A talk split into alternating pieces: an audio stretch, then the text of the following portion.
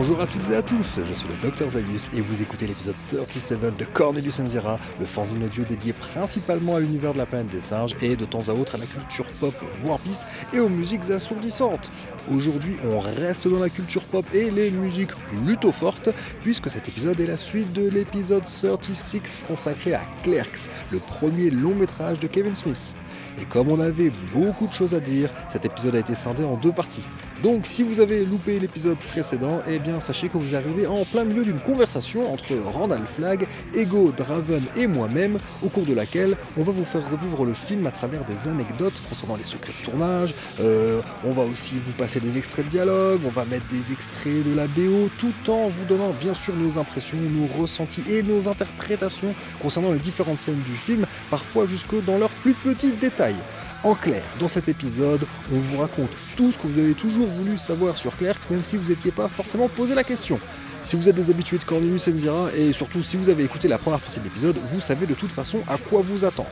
Et si vous ne l'avez pas écouté, euh, pas de souci, le lien est bien évidemment dans les notes de cet épisode.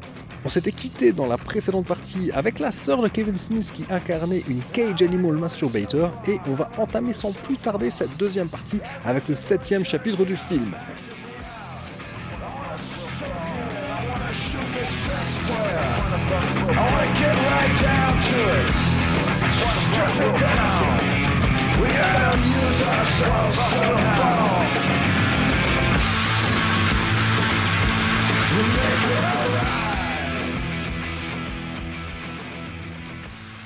Pour cette scène. Donc on peut enchaîner avec le septième chapitre qui s'appelle Purgation. Mm. Donc une scène où on voit Randall qui, pour une fois, fait quelque chose Ouais, au quick stop. il, ouais, il bosse. Ah oui, ouais, du, du coup, il est au quick stop alors qu'il a rien Ouais, à ça, faire. c'est vrai euh, aussi. longtemps.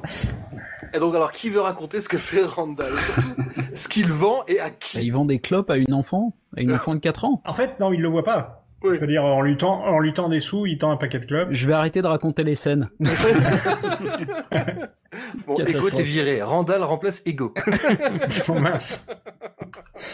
Et ben, Randall, d'ailleurs, l'autre, euh, euh, en train de lire un journal, euh, on lui tend de l'argent, il récupère l'argent, il regarde pas, il file des clopes à une gamine de 5, 6 ans 4 ans. 4 ans Ah ouais. Et pour une fois en plus il est Oui, zélé, c'est que avec le paquet de clopes, il donne Il donne les Il allumettes. donne les euh. allumettes. Genre, pour vrai. un coup, il fait le truc bien, quoi. enfin, il fait le truc bien. Ah oui, qu'à moitié, parce qu'il regarde pas. Ouais. Après, on enchaîne avec un, un- un dialogue. Dante commence à vouloir à parler à Randall. Il s'étonne que tous les prix finissent par 99. Ouais. Et alors Voilà. qu'en fait, si on regarde bien dans le film, tous les films terminent par euh, 95. Ouais. Euh, C'est vrai. mais euh, bon, comme d'habitude, euh, Randall en a absolument rien à foutre Oui, rien. de ce que raconte Dante et il lui parle à la place des salaires des Jeez Moppers. Ouais. Alors j'ai expliqué ce qu'était Snowball. Alors un autre, je ne veux pas savoir qui, quelqu'un se désigne, je veux un volontaire pour expliquer qu'est-ce que c'est un Jeez Mopper. Alors, un Jizz Mopper. Ah, j'ai Ego. juste la, j'ai Je juste sens la qu'Ego est tradu- motivé. j'ai juste la traduction française. Les épongeurs de jus. Bah c'est Voilà. ça, hein. c'est Ah, c'est- exactement c'est Je vous ça, laisse hein. vous débrouiller avec Ouais, ça. ouais. Parfait. Parfait, C'est ça, c'est exactement ça. C'est les mecs qui, euh, qui ramassent le foutre dans les, dans les cabines de pipe show. Euh, c'est ça, mais qui, et qui apparemment. quelqu'un nettoie. Bah, c'est voilà. Et, mais apparemment, c'est bien payé.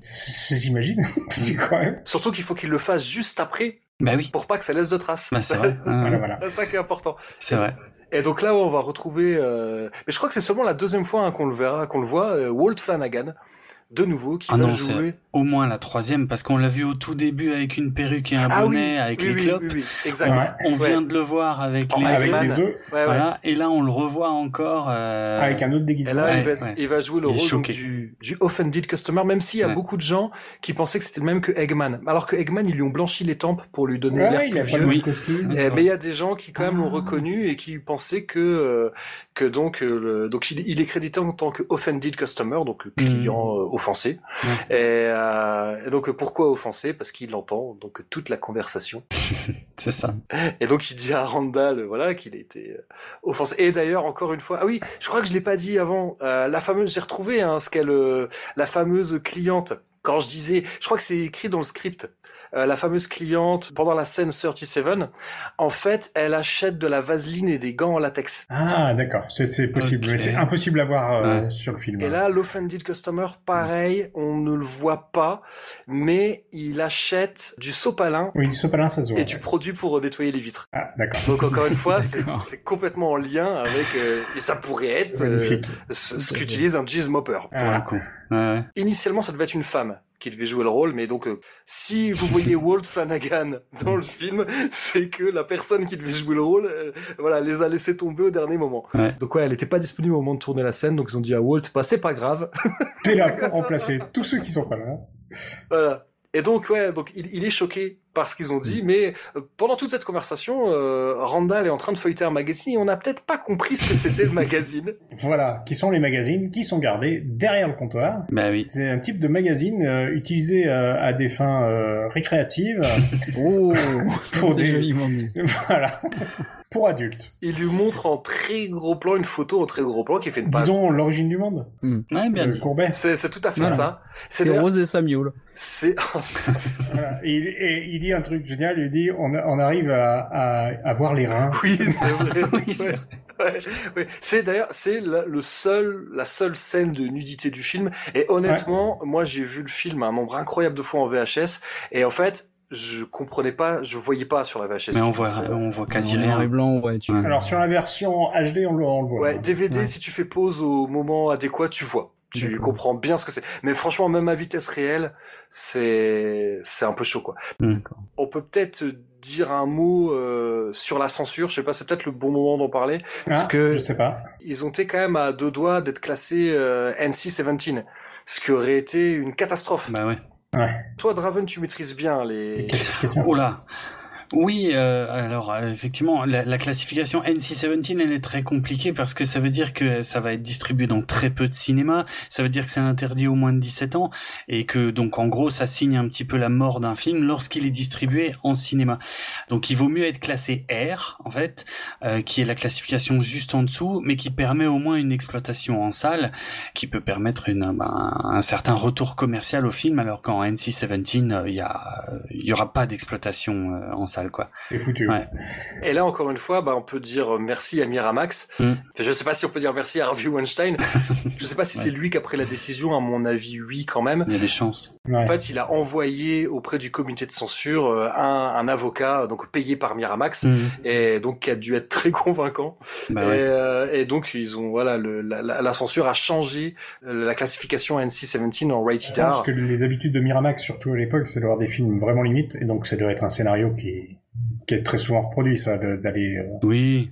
envoyer des envoyer des avocats. Apparemment, il y a aussi c'est assez classique. Ce qui, ce qui, a été pensé après coup aussi, c'est que peut-être le comité de censure s'est dit c'est un film ultra fauché, en noir et blanc. Euh... Personne ne verra chercher. Exactement, c'est pas un film qui va qui va faire beaucoup de bruit. Mm-hmm. Tu me diras, ça se trouve, il y a des gens qui se sont plaints de ce film, j'en sais rien. mais, euh... mais mais voilà quoi. I will never come to this place again. Excuse me? Using filthy language in front of the customers. You both should be fired. Oh, I'm sorry. I guess we kind of got carried away. Well, I don't know if sorry can make up for it. You've highly offended me. Dans le chapitre euh, précédent, on a vu la sœur de Kevin Smith. Et là on va avoir une autre cliente chelou.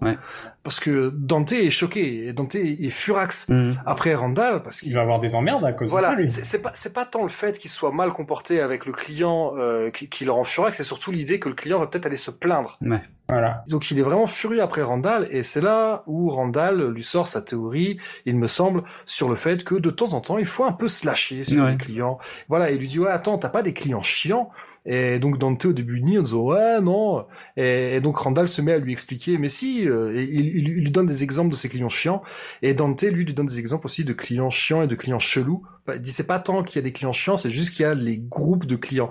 Et là il parle des milkmaids donc les, les laitières. Mm. Et donc il dit c'est ces femmes qui vont regarder chaque euh, alors des, des galons de, de lait. Alors je sais pas c'est je sais pas comment euh, un galon. C'est un- enfin, des, des- C'est des bidons, quoi, mais c'est les- c'est l'équivalent des Oui, litres. hein, voilà. mais, euh, ça, sauf que ça fait 2 litres et demi. ouais, hein, un truc comme ça. Mm. Et donc ouais qui, qui Mais c'est une unité. qui vont regarder toutes les dates de péremption comme s'il y allait en voir- en avoir un qui se périme pas avant euh, Mm.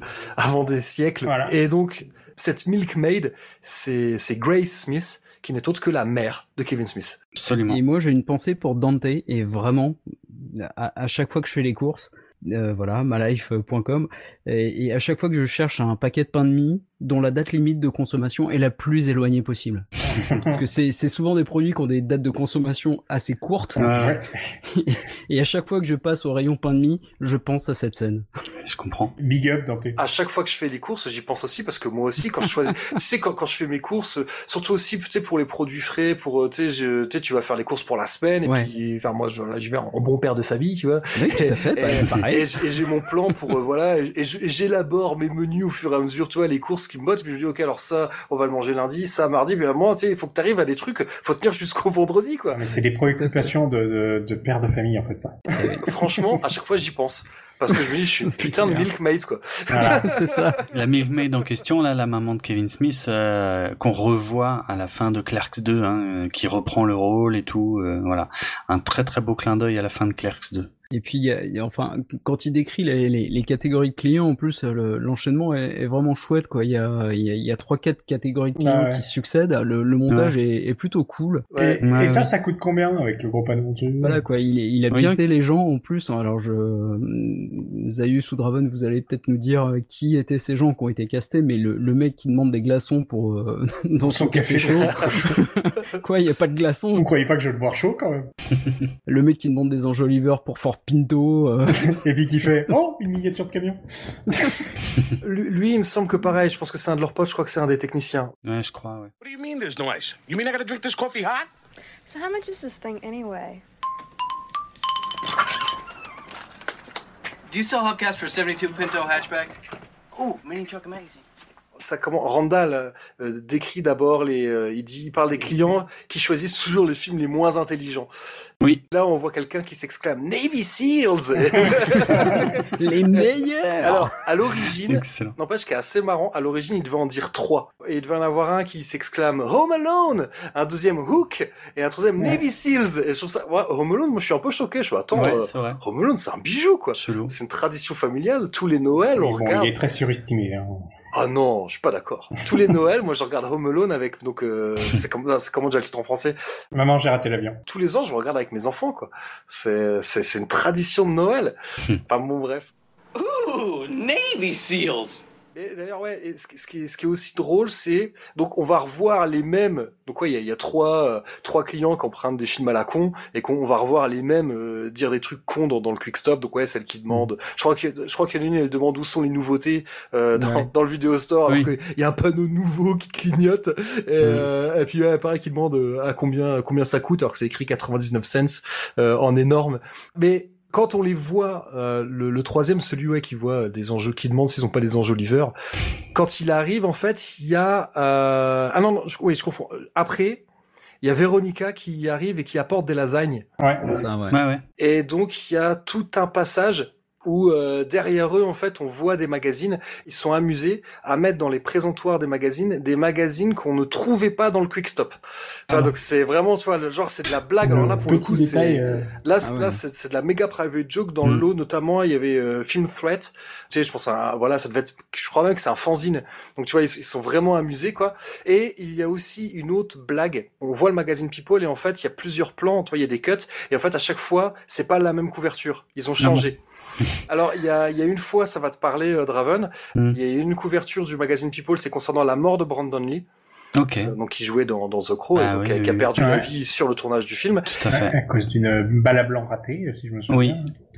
Euh, et il y en a une autre où on voyait euh, Solen Moon Fry. Alors le nom ne va peut-être rien vous dire. C'est, c'est, euh... ah, Soleil Moon. je Soleil connais Moon ça. Fry, c'est euh, la, la série, le sitcom des années 80 qui s'appelle.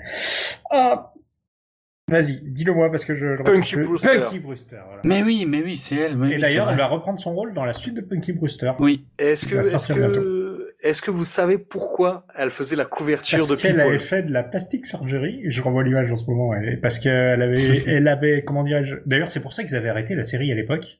Ah ouais? Parce qu'elle avait, euh, comment dire, euh, elle était devenue adulte euh, trop tôt. Ouais, Et elle avait une trop forte poitrine. c'est lié à un problème de santé, un truc Ouais, sérieux en ouais, fait. Ah bah oui, elle avait, c'était tel- tellement énorme qu'elle avait des problèmes de dos et tout et tout. Et donc elle a eu euh, donc une opération, une réduction mammaire. Ouais. Cette opération, elle a été rendue assez médiatique. Et pareil, quand on y repense, elle avait 16 ans. Ouais. Quand elle a été opérée, parce que voilà, Soleil Moon Ah Fry, ouais. elle est de 1976. Bah ouais, Mhm. comme l'a dit Randall, Punky Brewster, c'est une série des années 80. Et donc, dans les années 80, elle a incarné une gosse, Et mais c'est à cause Mm. de ça que la série a été arrêtée. Parce qu'elle prenait de la poitrine à très très jeune. Voilà. Mais donc, on vient de parler des seins de Punky Brewster, Voilà. ce qui est tout à fait malaisant et en même oui. temps, bien dans l'esprit de Clerks. voilà. Et donc, on enchaîne avec le chapitre 8 qui s'appelle Malaise. Ah bah voilà, parfait. Ouais, euh, et en gros, la scène quand Véronica apporte des lasagnes, en gros, euh, bon, euh, ils font la paix, on va dire ça comme ça. Ouais. Mais derrière, il y a quand même cet enfoiré de Randall Ouais, qui fait des oui. bruits de succion. Ouais, Voilà. En disant, c'est un 37. système. Ouais, c'est ça. c'est quand même dingue, quoi.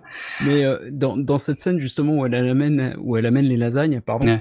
on comprend que Randall a été vraiment de bons conseils et qu'il a essayé de calmer le jeu en- entre les deux. Oui, c'est vrai. Et, et tu constates encore qu'il est dans ce Clerks euh, premier du nom, qu'il est vraiment cool quoi.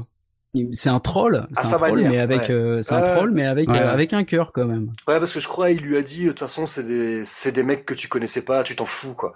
Ouais ouais. Et donc, euh, ouais, Véronica lui dit, ok, il t'a conseillé de faire la politique de l'autruche, quoi. Il me semble, à peu de Ouais, choses près, c'est ce qu'elle lui dit. Mhm. Mais oui, oui, c'est vrai qu'on s'était pas trop attardé. Oui, moi, j'ai préféré parler des de Punky Brewster. Oui, on voit, on voit voilà, chacun On son on voit- on voit ton, ton, ton intérêt. Voilà. Et donc euh, ça, ça met, enfin moi ça fait peser encore une fois la balance euh, avec cette vision de 2020 d'un d'un Randall euh, plutôt positif, je dirais. Qui, qui fait des Ouais, on verra plus tard, mais Oui, qui fait des gaffes, mais pareil, la, la Ça part gaffe, d'un bon enfin, sentiment. ça part ça d'un bon part d'un sentiment. super bon sentiment. on en- on n'a pas parlé, alors, genre, euh, on essaie d'avancer et pourtant je vais revenir en arrière. Ah. Non, mais dans la scène Star Wars, si vous vous rappelez bien, quand Randall arrive, Dante est encore en train de ruminer sur Caitlyn. Ouais. Et Randall, il en a rien à foutre et il embraye tout de suite en lui parlant de Star Wars.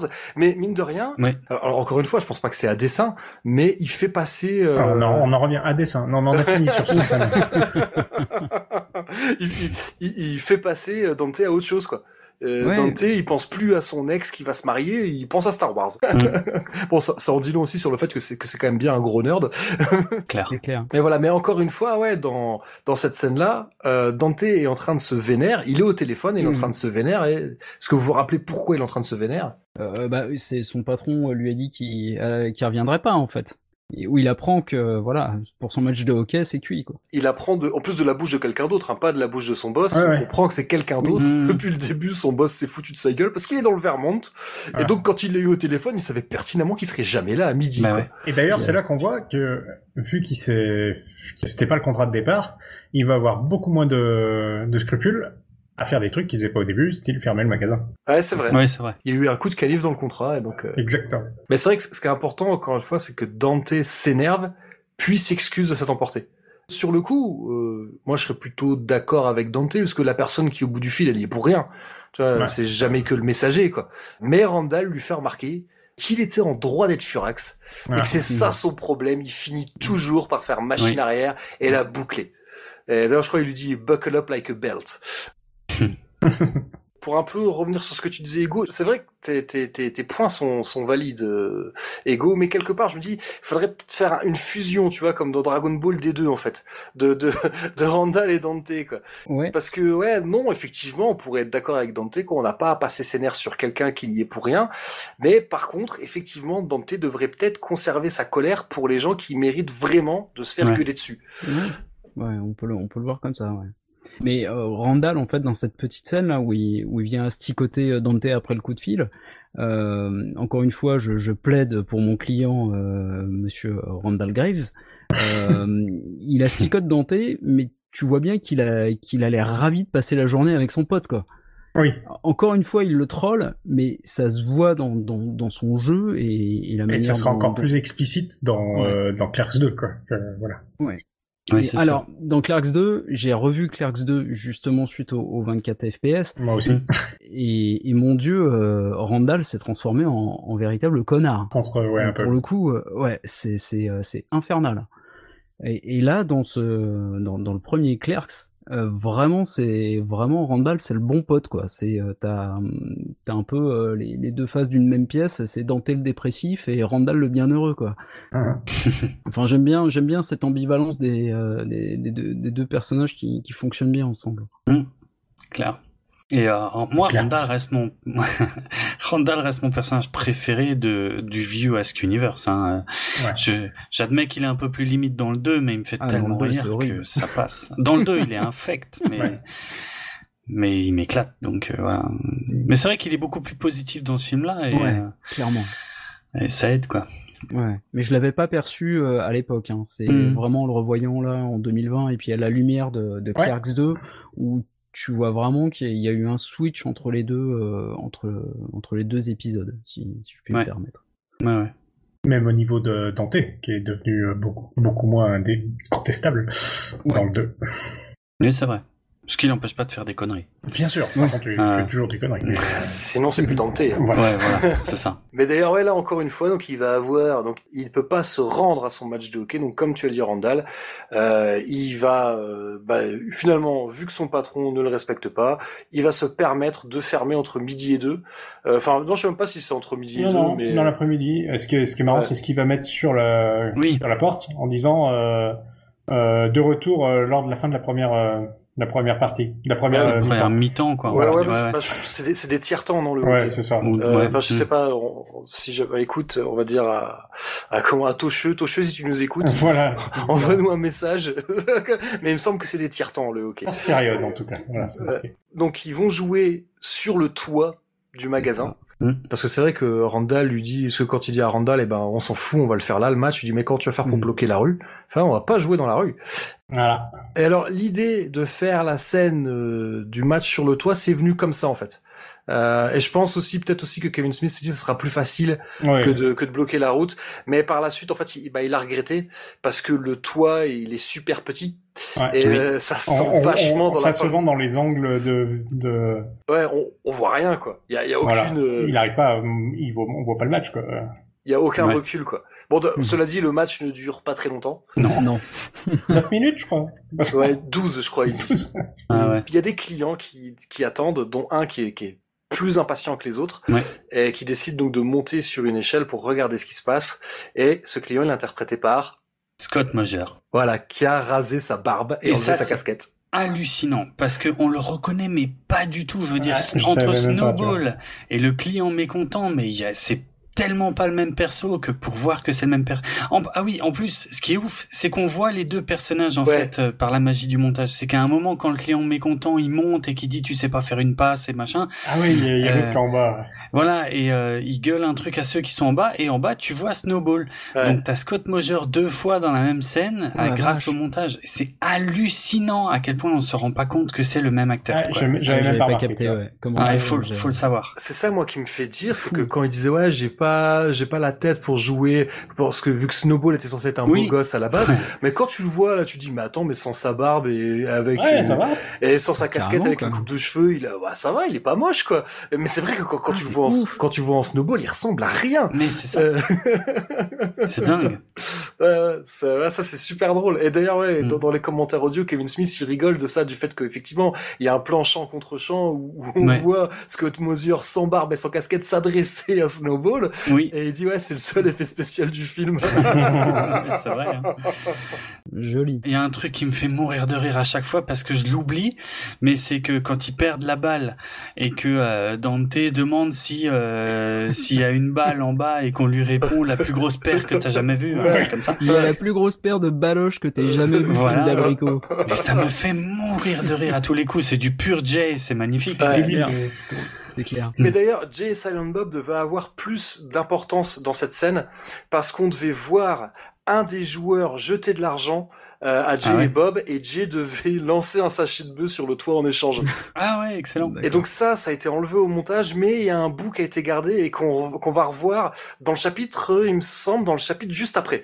Mais avant de parler du chapitre suivant, à moins que vous ayez des choses à rajouter sur, la, sur le match de hockey. Moi, j'ai un petit truc à rajouter, un petit point, euh, Ah, un vas-y, petit point sur l'Asy- euh, sur l'Asylum, puisque le clip de Never Can Tell, qui euh, la chanson donc qui clôt le film euh, de Soul Asylum, donc a été tourné sur le même toit que là où se déroule en fait le Ah, match yes. de hockey, mais sans doute un tout petit peu plus tard, puisque Dante a les cheveux beaucoup plus longs que dans le film. Ah ouais. Euh, donc le groupe a participé à un nouveau match, euh, mais il y avait beaucoup de membres du casting qui sont présents et Dante prend une raclée, encore une fois, en face de Dave Pirner, donc le, le chanteur-guitariste de Soul Asylum, qui porte un maillot qui est floqué au nom de Kevin Smith. Ah, yes Ok. Voilà. Ok. Et euh, donc le bah, le clip s'imbrique en fait totalement dans l'univers du film quoi. Mhm. C'est euh, c'est pas un simple montage des images euh, du, du film sur sur une Ah, chanson. c'est un clip Donc, du euh, US Universe, quoi. Ah. ouais euh, ouais pour le coup. Euh, Ah, on les- pourrait le considérer comme, comme en Ouais. partie, ouais. Ouais, Euh, ouais, clairement, clairement. Donc euh, ça, ça m'a fait triper de, de revoir le clip. Le clip est, réalisé par Kevin Smith. hein. Ah, ça, j'ai pas ce. Ah, j'ai si, pas ce si, je te le confirme. Ouais, Je te le confirme. Ah, Ah ouais. C'est top. La boucle est bouclée. tu, tu voulais rajouter quelque chose, Randall, peut-être? Ouais, est-ce qu'il expliquait que c'était le, le client qui défie, euh, Oui, c'est vrai. quoi. oui. qui défie euh, Dante et qui en profite pour envoyer la balle pour qu'on aille ouvrir le magasin, quoi. Ouais, C'est c'est c'est vrai. juste une ruse pour qu'il prenne la balle et qu'il dit bon bah maintenant tu peux aller ouvrir. Bien sûr. Et il envoie la Avec un balle, bel il envoie effet la balle sonore d'ailleurs. super loin. La balle. Voilà. Give me another ball. No more. What the fuck you talking about? How many balls you bring? I brought the orange one in. The orange one. Hey, are there any balls down there? About the biggest pair you ever seen, Diggleberry. You only brought one ball? I thought Redding brought all the balls. Dante had the balls. Nobody has another ball. Shit. We get what? 12 minutes of a game and then it's over? Fuck! Fuck, fuck, fuck! I'm not even supposed to be here today. J'adore quand il va demander mais on n'a pas une autre balle? Bah t'as amené quoi comme balle? Bah, J'ai amené la orange et, euh, et la orange. Et d'ailleurs, je sais plus si c'est avant hein, qu'il y en a un, bah d'ailleurs le fameux qui était censé ramener plusieurs balles, qui demande s'il peut prendre un Gatorade. Oui, oui. Voilà. Et que après ça, il y a, il y a Randall qui demande à Dante s'il veut boire un truc et que Dante dit oui, un Gatorade. Bah oui. C'est bizarre, ils sont passés où? Parce, qu'il- parce que oui, parce que Dante voulait pas qu'il serve en Gatorade. Sûr, Parce qu'il disait sinon tout le monde va prendre des Gatorade Voilà. si t'en prends un. Ah, et Randall a soutenu le contraire et bien sûr, Évidemment. évidemment, ce qui s'est passé, c'est qu'il y a plus un seul Gatorade et que bien Et que tout- évidemment. personne n'a payé évidemment. Bah oui, forcément. Ah bah Mais on, on a parlé de Soul Asylum. Euh, moi, je voudrais faire un petit point soundtrack parce que le morceau qu'on entend pendant le match de hockey, c'est un morceau de Jesus Lizard. Euh, un morceau qui s'appelle Panic in Cicero. Donc euh, bon, est-ce qu'il faut présenter The Jesus Lizard? Moi, j'aurais tendance à dire que non. C'est un des groupes les plus représentatifs de la scène noise. Ils ont enregistré plusieurs albums chez Touch and Go avec Steve Albini aux manettes. Donc là, on coche quand même beaucoup de cases du bingo des groupes de noise des années 90. Panic in Cicero, c'est un morceau qui ne figure que sur la version deluxe de Down, leur quatrième album qui était sorti en 94. Donc encore une fois, euh, sur la BO de Clerks, un morceau rare. Kevin Smith, je sais pas s'il était bien implanté dans la scène, euh, dans la scène indé euh, US des années 90, mais il a quand même récupéré pas mal de, trucs assez cool, quoi. J'en dis pas plus sur The Jesus Lizard parce que pour moi c'est. Si vous connaissez pas, bah, euh, vous connaissez pas. Et si vous connaissez, vous savez que c'est incontournable. Donc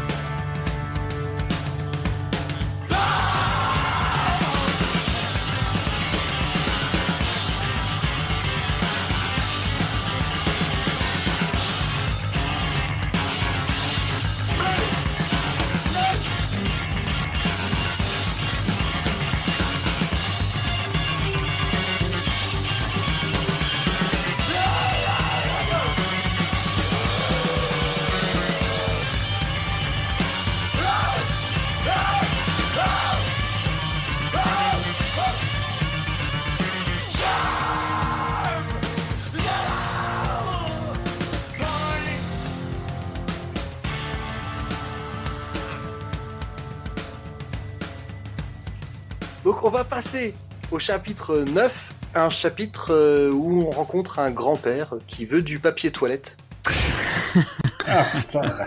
Est-ce que quelqu'un veut parler de ce grand-père? Je l'adore. Je l'adore. Il- Alors, il-. Vas-y, Draven. Je, en fait, je le trouve hyper attachant, ce petit vieux. Dé- déjà pour une raison que je suis peut-être le seul à, à voir, mais moi, il me fait penser à Yoda, en fait, ce petit vieux. à, à Yoda de l'Empire contre-attaque. Alors là, je l'ai pas vu Ah ouais, non, mais celui-là, euh, celui-là, il Non, mais je sais. gueule. Oh mon dieu. Mais en fait, dans, dans sa façon de parler, euh, à mi-sérieuse, euh, mi, euh, je sais pas, un petit peu plaisantin, il, il me fait vraiment penser à Yoda de l'Empire contre-attaque, celui qui déconne avec Luke, en fait, avant de révéler sa vraie identité. Bref. Ah et donc, je, le trouve super attachant, et, euh, et il se permet plein de trucs, il dit, ouais, j'aimerais bien aller utiliser vos toilettes, parce que je suis un peu incontinent et tout. Bon, alors, euh, Dante veut Alors pas. qu'elles sont réservées au personnel. Ouais, Ouais, c'est voilà, ça. c'est ça. Et puis finalement, il lui dit bon, allez, ok. Puis le mec il revient, il dit mais votre papier toilette, il est comment? Blanc. Non, mais c'est pas ça que je veux savoir. Euh, je- Donc le mec, il commence déjà à abuser, tu vois. Il veut savoir si le papier toilette est bien. Puis bon, finalement, ça lui convient, il y va. Non, non, Non, il- non, non, non, non, il lui non, dit, non, il lui dit ouais. donnez-moi un rouleau de second Oui, c'est c'est vrai, Ouais. t'as raison. Il, il lui en donne. Il lui demande C'est ouf. s'il est rêche ou s'il est doux, et quand Dante lui dit qu'il est plutôt rêche, ouais, je peux pas en avoir du doux. Parce qu'il a des hémorroïdes. J'ai vu qu'on avait dans les rayons. C'est ça. Donc il abuse à mort et puis alors il revient une troisième fois et dit et euh, vous me Un peu de filerez lecture. pas? Ouais, c'est ça, un peu de lecture, mais là, genre celle qui est derrière le comptoir. Et enfin, il abuse à mort, quoi. Et euh, le mec, il va pas, il va pas chier, quoi. On est d'accord. Mastiquer, je vais. Ah, ouais, mais c'est ça. Oui, parce que parce que c'est ça, c'est que Dante il hallucine, il fait quoi Vous voulez un magazine porno? Ah. Et en plus, il lui en donne un. Oui, fait, non, Il dit, c'est parce que j'adore les cartoons qu'il y a dedans. Il dit ouais, Ouais. celui d'à côté, les nichons sont plus gros. Oui. Voilà. Dit, ah, ça me fait rire. Mais Dante lui donne tout, c'est ça qui Oui, est ouf, quoi. Bah, c'est c'est Dante, quoi. Ouais, oui, c'est complètement Dante. C'est Ouais. du Dante pur jus, quoi. Ouais, ouais, ouais. Dante, la victime consentante, quoi. C'est- Ah. Euh, Ouais, complet, complet. Initialement, la scène avait été pensée et tournée comme un plan séquence. Ah ouais? Et, euh, ouais, et en fait, le grand-père devait revenir quatre fois. Euh, donc effectivement, dans, dans un premier temps, il vient et demande s'il peut aller aux toilettes. Mm. Il s'en va, il revient et il demande comment est le papier. Mhm. Il s'en va après avoir obtenu du papier, enfin après avoir obtenu l'autorisation d'aller en chercher du doux. Il revient et il demande s'il peut prendre un magazine. Il devait repartir et revenir et demander un magazine porno à la place. Ah oui, d'accord. Ils en ont enlevé une, ouais. Et ouais, ils ont décidé d'en enlever une, mais Mm. je me demande si c'est pas aussi parce qu'il y avait un problème sur la pellicule ou je sais plus quoi. Mais toujours est-il qu'ils ont décidé de fondre les parties 3 et 4 en une, mais pour que ça marche, ils ont dit faut qu'on fasse un plan de coupe, vu que, Ouais. je le répète, c'était filmé, c'est la caméra elle bouge pas, c'est un plan séquence. Donc Ouais. pour faire un cut dans un plan séquence, c'est pas voilà, c'est pas évident. Ça, ça se voit. Et donc là, ils ont réutilisé en plan de coupe. On voit euh, Jay qui, qui qui récupère un billet. Mm. Et donc en fait, ça c'est un reste de la scène du match de hockey. En fait, c'était le billet qui Ah, était la euh, fameuse, euh, voilà, en fait, parce que là, quand on voit, on a l'impression que c'est un billet qui tombe du ciel. Alors en fait, non, c'est un billet Ouais. qui était censé être jeté par un, par un des joueurs de hockey. Bon, D'accord. ouais, voilà, quoi, c'est, euh... enfin, maintenant, je sais pas si on le voit tomber, mais en tout cas, on voit Jay qui vérifie si c'est un vrai billet. Mhm. Kevin Smith trouve ce cut absolument dégueulasse. Et c'est vrai que quand, vrai. on- quand tu regardes bien, à vitesse réelle, si tu le sais pas, tu prêtes pas attention. Mais Mm. une fois que tu le sais, que tu regardes, tu dis ouais, effectivement, le cut, il a un peu, il a un peu fait à la serpette, quoi. Ouais. En effet, je viens de revoir le cut et, ouais, c'est un peu foiré. Après, ouais, après, il y a, il y a un nouveau plan de coupe qui est ajouté où on voit Bob et Snowball. Oui. C'est parce que c'est là où il y avait un problème. Euh, c'était un début de bobine et tout le début du film était abîmé. Ah. Donc ils ont été obligés Oui, de. parce que ce plan, on n'a rien à faire là, quoi. Voilà. Mhm. Donc c'est la fameuse scène où Randall, qui mange du bœuf séché, annonce la mort de euh, Julie Doyer. Julie de Dwyer. Julie Dwyer, Voilà. voilà, qui a fait une, une embolie cérébrale, si je Mm. me rappelle bien. C'est ça. À la piscine. À la piscine, mais ça, les détails, on les aura que dans le film suivant, en fait. Je sais pas si on a tous les détails dans ce film-là. Non, non, ces détails-là, on les a pas. Ouais, ouais. Et en plus, ce qui est assez, alors bon, pareil, c'est assez marrant. J'ai précisé que Randall mange du bœuf séché. Euh, Mm. pour la petite histoire, Jeff Anderson déteste le bœuf séché, mais il a dû en manger 7 ou 8 bâtonnets pour les besoins de la scène. Ah putain. Donc pareil, c'est à mon avis, c'est la, une petite vacherie, euh, je Mhm. pense, qui a été faite. Voilà. D'accord, ouais, bah ouais. Bah, c'est tout le dialogue après sur la veillée funèbre de Julie Dwyer, auquel, euh, à laquelle ils, ils, peuvent pas aller, enfin Dante peut pas aller parce que il faudrait fermer le magasin pour ça, et puis globalement t'as Randall qui arrive à le convaincre qu'il faut y aller, d'une part parce que c'est l'événement social de la saison, c'est littéralement l'expression qu'il utilise, c'est très drôle, et puis j'aime beaucoup aussi son paradoxe quand il dit euh, je déteste les gens mais j'adore les rassemblements, c'est Ouais. ironique. Ah. Non mais surtout, c'est que euh, oui, Dante était beaucoup plus proche d'elle Oui. que, que Randall. Et Oui, en fait, Il la connaît à Ran- peine. hein. je me semble que, Rand- que Dante essaie de convaincre Randall de tenir le magasin Oui, à sa ça. place pour qu'il puisse y aller. Mais En lui disant, de toute façon, tu le connais à peine. Voilà. Et ça. Randall, lui, non, non, non. non, bah, bien sûr. Une occasion de foutre le camp, donc euh, bon. Bah, Et, voilà. et on, d'ailleurs, on n'a pas précisé pourquoi Dante euh, a, a de l'affection pour euh, Julie Doyer. C'est pas n'importe qui pour lui, parce que c'est une fameuse membre du club des 12. Et voilà. tout à fait. Donc voilà, donc elle est morte, ouais, il précise son âge 22 ans, donc je pense que ça nous laisse à penser. Je sais, j'arrive plus à me rappeler si, si on sait l'âge de Dante, mais en tout cas, euh, ça nous donne une idée sur l'âge qu'il peut avoir, quoi. Hmm. Ouais, mais il Euh. doit être autour des, des 24-25. De toute façon, c'est l'âge de Kevin Smith à l'époque, c'est ses Ouais. potes. Enfin, tu vois, c'est- Voilà. Et donc, effectivement, la scène dans la voiture, Ouais. Eh qui veut en parler, qui veut raconter le dialogue?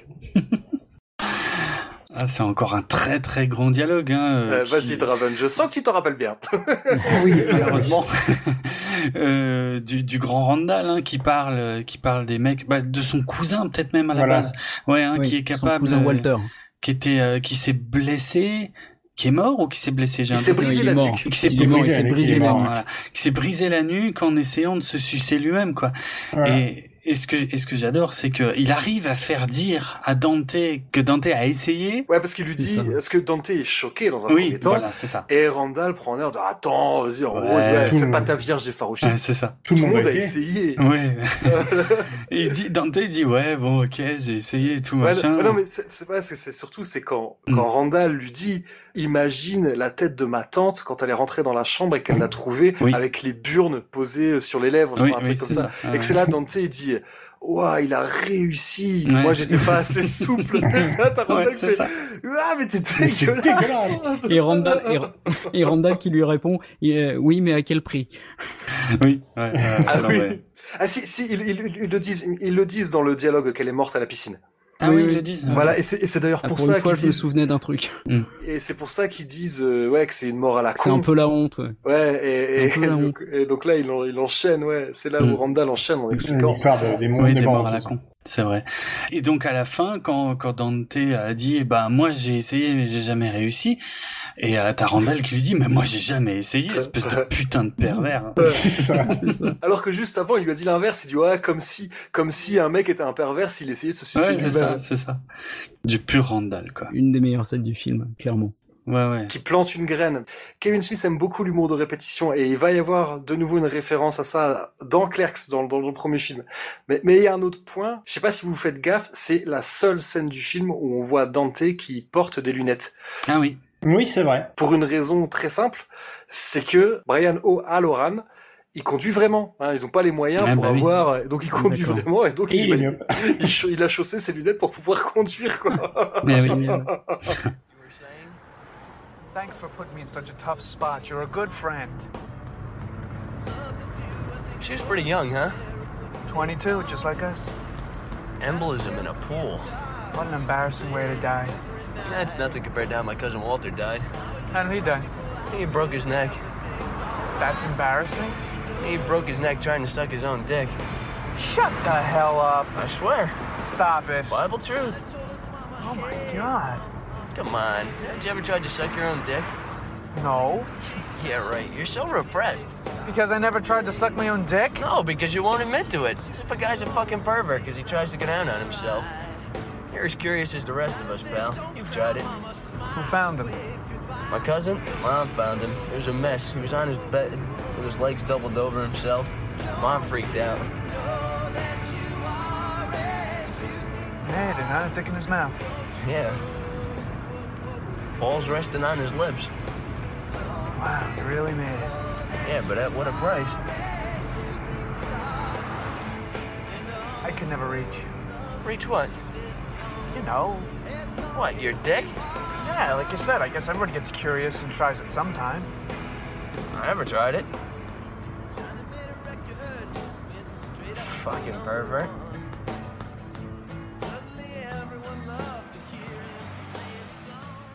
Et donc Kevin Smith était derrière, en- il est filmé euh, sur la Sur la banquette. ouais sur la banquette arrière et d'ailleurs euh, euh, Jeff Anderson se plante en fait dans les euh, il, se foire dans les dialogues mais il se rattrape.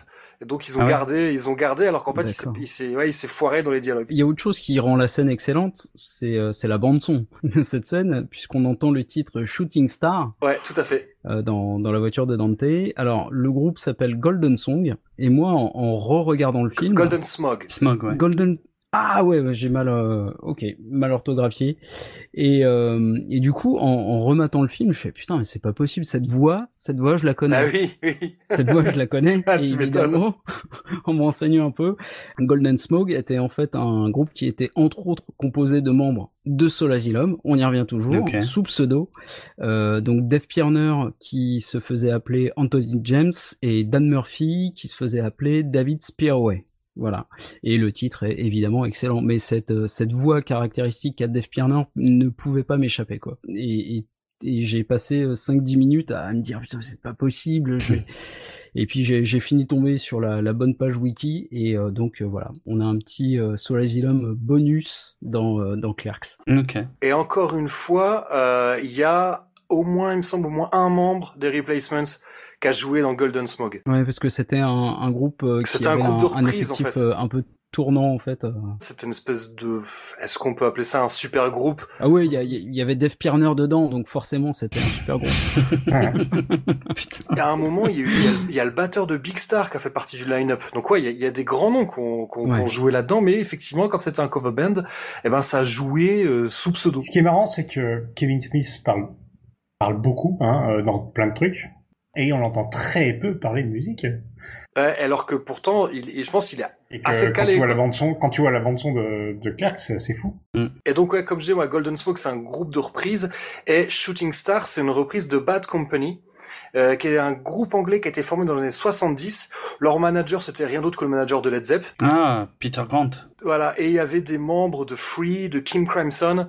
Donc, en fait, c'est assez marrant parce que c'est, ouais, c'est une sorte de super groupe qui reprend un autre super groupe. Pas mal. Ouais, donc voilà, donc c'est bon. Bref, il y aurait, d'autres choses à dire sur le Golden Smoke, mais euh, on, on en est déjà à 3h30 d'enregistrement, donc Ouais, Trois heures et quart, ouais, on est bien. donc on va on va enchaîner. Euh, donc ouais, la, la, la scène des funérailles. On va pas voir la scène des funérailles. Enfin de la veillée funèbre. Je me suis toujours demandé si c'était écrit comme ça ou s'il avait coupé un truc. Il a coupé un truc. Ah, voilà. La scène était écrite. Bon, ils avaient pas les moyens de la Voilà. tourner ou pas le temps, je sais pas, mais en tout cas. Ils avaient surtout pas d'autorisation. Ah oui, oui, ça aide pas. C'est vrai. Donc, euh, mais il y a eu quelque chose qui a été écrit et qui a été coupé, et du coup, on revoit que la fin quand ils se barrent en courant. Voilà. Mais Hmm. Euh, je peux vous raconter ce qui se passe euh, normalement dans cette scène parce que, alors à mon avis, il y a quand même eu une réécriture ultérieure. Mais euh, Ouais, parce qu'il l'explique dans la voiture après, mais... alors oui, oui, c'est vrai. Disons pour les 10 ans de de de, de Clerks, euh, donc pour le fameux Clerks X dont on parlait, Ouais. ils avaient sorti une une version euh, donc euh, enfin ce fameux coffret DVD contenait en fait une séquence animée donc doublée euh, au niveau des voix par euh, ben, les acteurs donc euh, D'origine. voilà d'origine Dante Randall et euh, et donc qui était so- cen- censé ben, nous montrer ce qui se passait dans cette scène.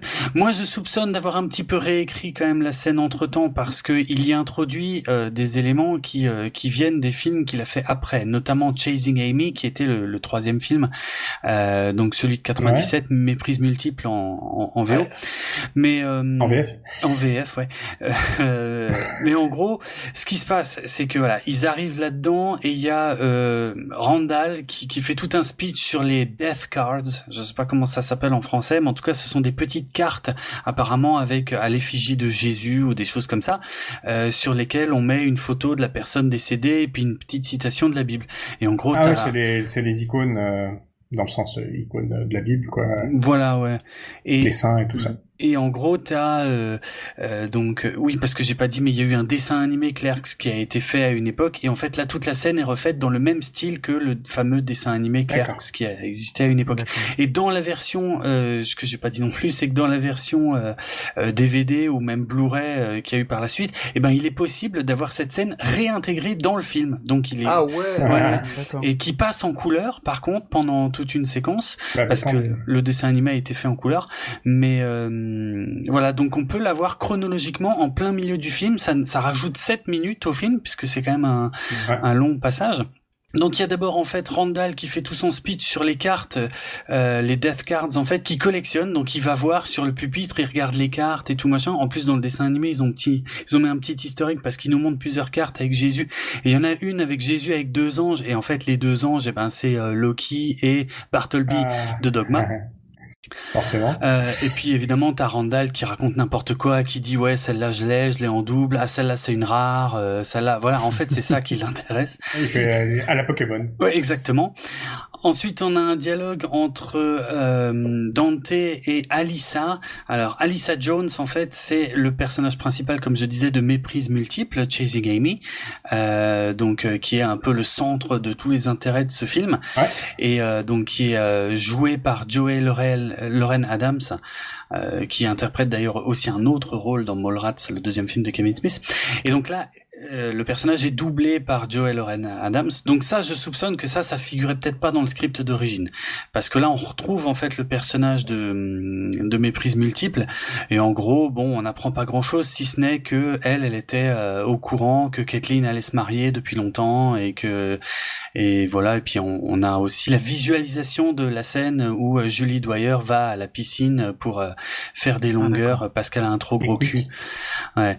Oh putain. Mais bah oui, c'est euh, c'est ce qui est expliqué au, au tout début du, deuxième film aussi, hein, donc de Mallrats. euh, c'est on, on voit même le personnage qui donne l'idée à Julie Dwyer parce qu'il lui dit que la caméra de télévision, parce qu'elle doit participer à un jeu télé. Ah oui, c'est ça. Et la caméra rajoute euh, 5 kilos et donc c'est pour ça qu'elle va faire des longueurs et donc elle mentionne le nom du perso qui est aussi donc un des persos de, de Mallrats. A priori, ça a été réécrit après. Ouais, ça je pense que ça a été réécrit après, Ouais, c'est sûr forcément.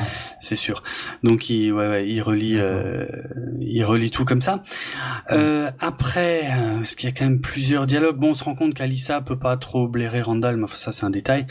On apprend que Dante Dante n'est pas très à l'aise à l'idée de voir les parents euh, de Julie Dwyer parce que euh, en fait il veut que Randall aille saluer les parents et que lui il aille directement euh, au cercueil. Alors Randall lui dit mais vas-y raconte-moi pourquoi qu'est-ce qui se passe et tout. Alors pareil on a droit même au, au visuel de la scène. En gros Julie Dwyer était donc une ex euh, de Dante. Et une fois, euh, un soir, en fait, ses parents euh, à Julie Dwyer s'étaient absentés et euh, Dante était venu et euh, comment je pourrais dire ça? Il a euh, donc initié euh, un axe sexuel oral euh, à destination de Julie Dwyer, qui était encore à moitié habillée dans le salon. Euh, et les parents sont revenus parce qu'en fait ils venaient de, ils venaient de louer une cassette vidéo. Et donc euh, les parents sont revenus en plein milieu de l'acte. Et donc euh, voilà, une fois que que Dante a expliqué ça à Randall, Randall évidemment va présenter ses respects aux parents. Oh putain. Il a claqué la bise aux parents. Non, quand même pas, quand même pas. Mais par contre, ce qui, ce qui est génial, c'est qu'en fait, il est censé faire diversion pour Dante qui est euh, à côté du, du cercueil, et en fait, il recule et il chope Dante et il dit je suis venu avec mon pote Dante que vous connaissez sûrement voilà et, et Dante euh, sait plus où se mettre évidemment et tu vois que les parents sont pas super joyeux Ensuite, euh, il y a le fait que ils ont toute une discussion sur la tenue de Julie Dwyer dans le dans le dans le Dans cercueil. le cercueil. Ouais, parce que en fait, elle a un euh, comment dire, euh, son nombril est apparent en fait. Voilà. Alors, il trouve que c'est pas totalement approprié. Bon, après ça, c'est pas c'est pas super important. Et donc, euh, bon, euh, voilà, Dante a plein de regrets. Randall en a rien à foutre. Il- alors, Dante oblige Randall à se mettre à genoux devant le cercueil pour euh, quand même euh, rendre hommage, enfin, euh, voilà, ou euh, montrer un peu de respect. Et Randall, il a vraiment, il se fait chier et il dit, putain, il- elle a une petite peluche dans le nombril, ça m'énerve, j'aimerais bien l'enlever. et, et, et Dante lui dit, non, non, non, non, tu touches pas, tu touches à rien, tu fais rien, tu fais pas le con. Et euh, bon, Randall en a vraiment marre, il veut se barrer, et il lui dit, vas-y, euh, je me casse, je veux, euh, je veux me tirer, file-moi les clés de la voiture. Alors, Dante lui jette euh, les clés de la voiture que Randall n'arrive pas à attraper, qu'il fait rebondir sur sa main et qui retourne, qui rebondisse dans le cercueil et euh, qui rentre. Alors là, c'est un peu gros parce que je vois pas comment il aurait pu faire ça, mais euh, en gros, les clés se glissent dans le pantalon de Julie Dwyer en fait, à l'intérieur du pantalon. Donc là, il faut que Dante aille chercher les clés à l'intérieur du pantalon du cadavre de Julie Dwyer, avec Randall qui fait diversion en lui massant les épaules, en faisant genre euh, il essaie de le consoler et, et, Dante fait semblant de pleurer. Et euh, au bout d'un moment, les parents se rendent compte qu'il y a quelque chose qui va pas et que ça dure trop longtemps et que c'est super bizarre. Le père s'énerve, il vient voir et il voit évidemment Dante avec la main dans le pantalon de Julie Dwyer euh, dans le. Magnifique. Ouais, ouais, oui, oui, c'est assez épique. Hein. Et puis il y a une, enfin une de scène de baston si on veut. Il y a les parents qui se mettent à taper sur euh, Randall et, et, Dante. Puis à un moment, il y a Randall qui perd l'équilibre, qui percute le cercueil. Euh, ça fait voler les clés qui récupère au passage et le cercueil tombe et euh, Julie Dwyer tombe du cercueil. Et voilà. Et, les deux, enfin tout le monde commence. Voilà, on retombe sur le film parce que les deux s'enfuient en courant. Tout le monde commence à crier. Et là, on revient au film donc on les voit foutre le camp en voiture et les gens qui leur crient dessus. Quoi. Bah, c'est un bel exemple de Redcon. Hein. Ah, ça, c'est complètement une redcon. Ouais, ouais, euh, totalement. 200%. C'est vrai. Il y a une scène qui a été écrite, à mon avis, il y avait peut-être pas autant de choses dedans parce qu'il y avait des choses qu'ils pouvaient même pas faire, en fait. Euh. Ah, parce que, en fait, ils avaient pas l'autorisation pour, pour filmer dans, dans le funérarium. Donc en fait, il, il, les a filmés aller, euh, il a fait plusieurs prises où ils vont vers le funérarium et d'autres où ils repartent en courant.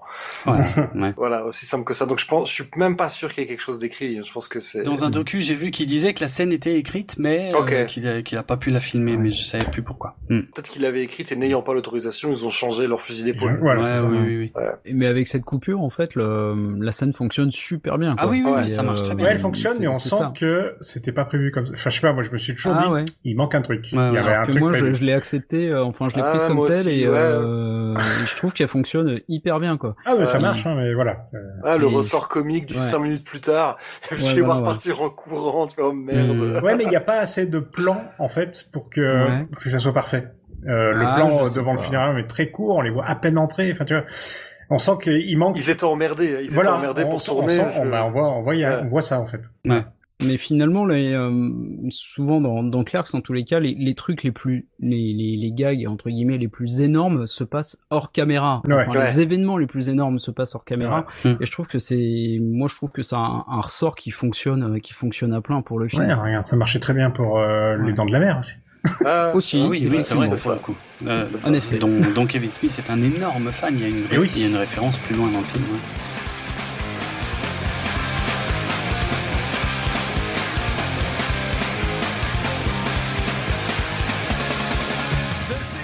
On va faire un petit point soundtrack, alors là, hyper rapide, parce que le morceau qu'on entend quand il, quand il repart... non, non, non, là je force à... Donc on entend en fait c'est Leaders and Followers de Bad Religion, et donc euh, voilà, Bad Religion, si vous aimez le punk, vous connaissez forcément, et si vous aimez pas le punk, vous en avez rien à foutre, donc voilà, hop, ça fait un point soundtrack aussi rapide que le morceau. Voilà. parfait.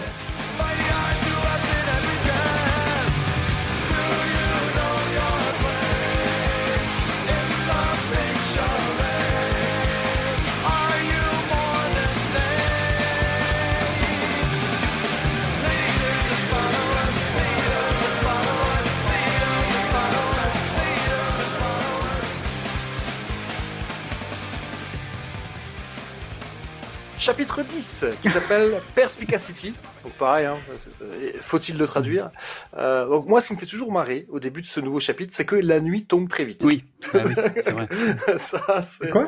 Bah la nuit il fait tombe nuit, très vite. Ah oui, il fait nuit d'un seul coup. Ils, sont au funérarium, il fait jour, et puis que le temps de rentrer du funérarium. Je me suis dit qu'ils étaient en hiver, c'est pas possible autrement. Ouais, ouais, c'est clair, c'est vrai. Cela dit, il y a un autre plan de coupe dont on n'a pas parlé, euh, c'est que quand ils arrivent au funérarium avant, il y a Dante qui dit à Randall qu'il regrette quand même, qui sait pas si c'est une si bonne idée que ça d'avoir fermé le magasin. Ah oui.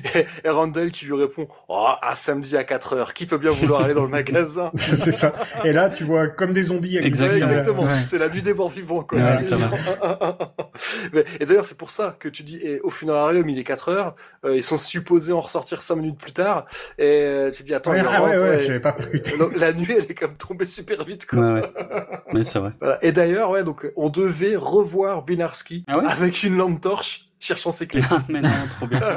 Ah, c'est dommage, ça aurait été très bien. C'est là où il y a Jay qui vient les faire chier, juste il qui Oui, oui. pète sur Randall. Oui, oui. Enfin bon, bref. Et donc là, euh, il y a une conversation houleuse entre Dante et Randall, parce que Randall veut de nouveau emprunter la voiture de Dante Pour aller chez Big Choice. Pour aller louer des cassettes. pour aller chez Big Choice Video. C'est ça. Donc là commence une conversation entre les deux sur le thème la fonction dicte-t-elle le comportement. Mm.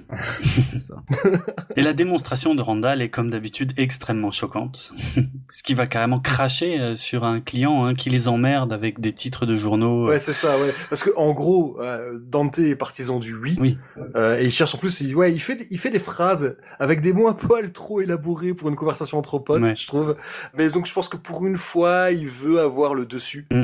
Euh, mais c'est vrai que ça fait vraiment, ça fait, je trompe à lunettes, quoi. Et donc, euh, Randall lui veut démontrer l'inverse, et comme tu le dis, lui, il va droit au but, il crache à la gueule C'est un d'un client pour lui prouver que non, la fonction ne dicte pas le comportement. Et en tout cas, on- je sais pas si on peut dire que Dante a été convaincu par les arguments de Randall, mais tu l'aurais dit qu'il finit par laisser les clés de sa bagnole. Mais il a pas le choix en fait, enfin surtout avec Randall quoi. De toute façon, c'est dans le caractère de Dante de, de craquer, mais mais Randall va de toute façon aller très loin pour avoir euh, pour pour obtenir ce qu'il veut quoi. Ça rejoint un peu ce que tu disais, Ego. C'est dur de savoir, est-ce que Randall, c'est vraiment un troll, tu vois? Mm. Est-ce qu'il, est-ce qu'il pense, est- ou est-ce qu'il pensait ce qu'il disait, ou est-ce qu'il a fait juste ça pour obtenir les clés de la bagnole? On le saura jamais, mais, Moi, ouais, ouais. ouais. Mais ce qu'il dit, Ouais. c'est pas, c'est pas si débile Oui, que ça, vrai. quoi. C'est vrai. Bah, c'est un prag... enfin Randall, c'est un, c'est, c'est, c'est un pragmatique. Ma foi, euh, il se laisse guider par son instinct, quoi. Il se met pas de barrière. euh. C'était sans doute prémédité. Ouais. je, je pense. je pense. Mais finalement, ouais, ça, voilà. Il, il a les clés de la bagnole, il peut aller chez Big Choice et pour lui, ça va, si tu veux, il y a, pas de plan machiavélique, ça va pas plus loin. quoi. Non, ça se goupille bien pour lui, ça va dans le sens de C'est tout, nickel. de tout ce qu'il voulait, Ouais, de tout ouais, ce qu'il ouais. disait. C'est clair. Mm. Bah, tu veux dire qu'en fait, il connaît tellement bien Dante qu'il savait à l'avance ce que Dante allait répondre quand il allait demander les clés de sa Mais il y a bagnole. moyen. Ouais, je pense, ouais. Éventuellement, Je ouais. pense.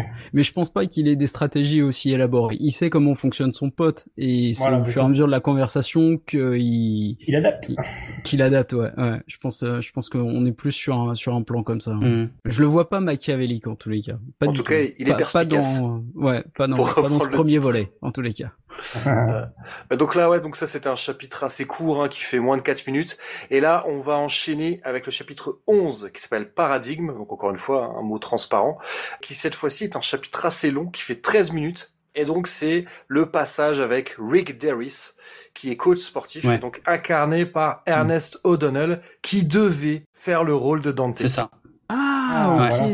Donc il va pas faire le rôle de Dante, mais il va avoir quelque part une sorte de revanche, puisque est-ce que quelqu'un veut parler de Rick Derris C'est le gros connard qui vient, qui vient se la raconter et qui vient dire, ah, euh, dis donc, euh, il y a quelqu'un ici qui aurait besoin de faire de l'exercice, quoi, ça se voit. Voilà, c'est ça. Hein?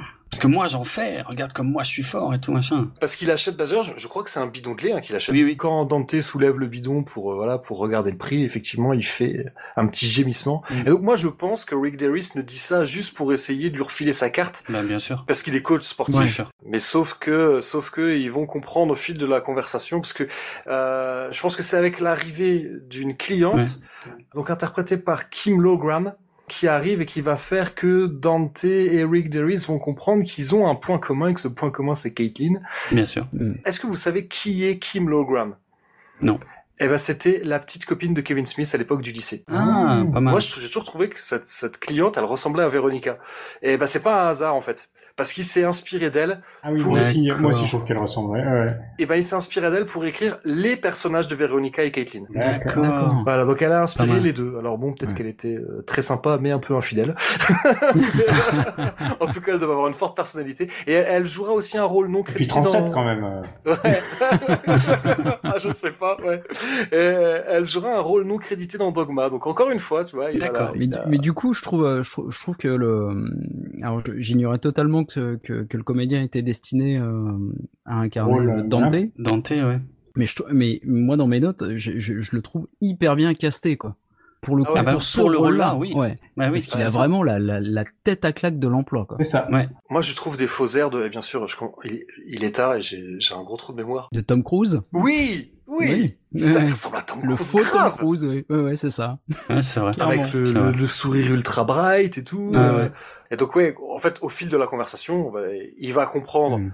Que Dante s'appelle en fait Dante X. Bah, D'ailleurs parce qu'avec l'arrivée d'un quatrième protagoniste, Oui. on ne sait pas encore qui il est. Qui prend Et- des petites notes sur un carnet. Voilà, qui lui pose des questions et qui lui demande son nom. Et donc, euh, quand il dit Dante X, je crois que c'est à ce moment-là hein, que le, le coach, bah, d'ailleurs, il est crédité en tant que trainer dans le, ouais, donc le coach sportif. Mhm. Euh, c'est à ce moment-là où il capte, il fait ah, Dante X, mais attends, tu sortais Mhm. pas avec une meuf qui s'appelait Caitlyn Mhm. Et donc là, il lui explique que bon, bah, pendant qu'il était officiellement le petit copain de, de Caitlyn, bah lui, euh, bah il se l'a tapé. Can I have your name, please? Dante Hicks, why? What's this all about? You're Dante Hicks? My god, I didn't even recognize you. Because he's out of shape. Do I know you? Yeah, do you remember Alyssa Jones? She used to hang out with. Hey, Caitlin Bree. I'm her sister. You're Alyssa's sister Heather? Yeah. Did you, uh, say Caitlin Bray? Yeah. Pretty girl, little tall in her, gorgeous body. Yeah.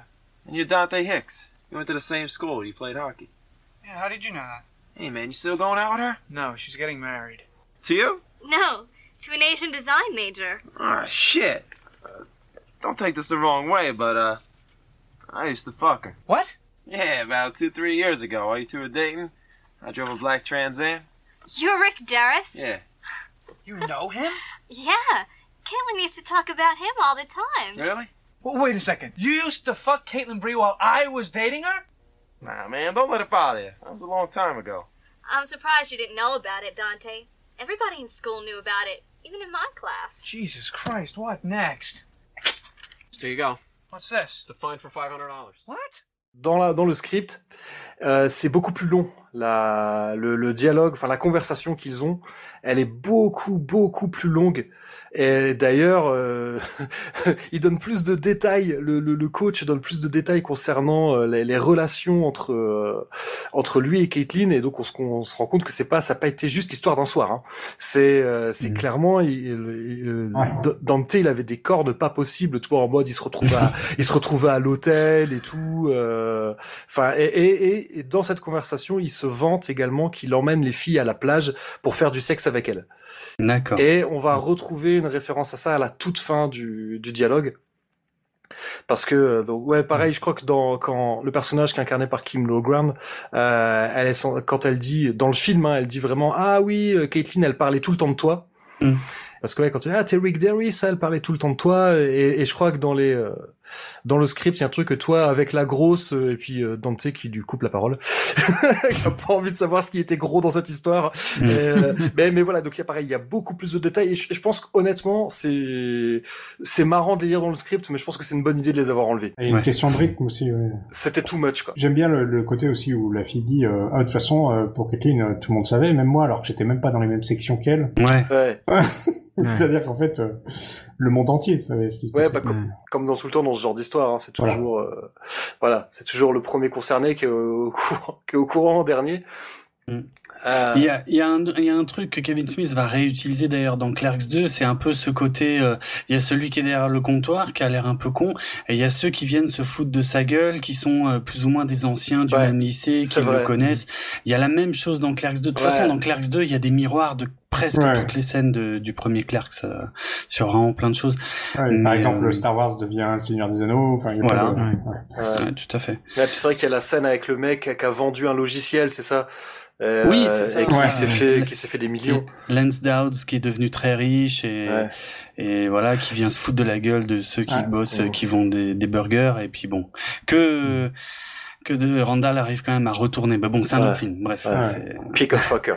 Pickle Euh, Fucker voilà. excellente scène ouais. Ouais, mais c'est vrai que là, pareil, la, la scène se conclut euh, avec euh, donc le- la, la, il propose à la fille euh, de la déposer quelque part et donc Mm. elle- et c'est là où elle lui répond How about the beach? Et puis je crois qu'il Ah, dit un truc genre ah toi t'as de la suite dans les idées hein. et donc là on comprend que il y a la partie du dialogue qui a disparu mais donc on comprend que c'est pas sur la plage qu'elle veut aller avec lui quoi Mhm. D'accord. I, uh, give you a lift somewhere. Sure. How about the beach? I like the way you think. Toute la scène est filmée, euh, c'est un, bah, un plan américain, hein, ils sont filmés à hauteur de la taille. Ouais. Et, et on va découvrir, donc lui il porte un suite, et en fait on va découvrir, on- moi je pensais, euh, la première fois que tu vois le film, tu t'attends à ce qu'il ait un pantalon en fait. Mhm. Et en fait tu découvres à la fin qu'il a un, qu'il a un mini short ultra moulant. Un short, short de, de coach, quoi. Ouais, ouais, euh, un cycliste, quoi. Mais ouais, ouais, mais moi, à chaque fois, ça me fait mourir de rire, là. Tu te dis, merde. Surtout, quoi, comme on l'a dit, la nuit tombe super tôt, donc tu te dis c'est l'hiver, quoi. et Le mec, il est en short moulant, Ouais, quoi. vrai.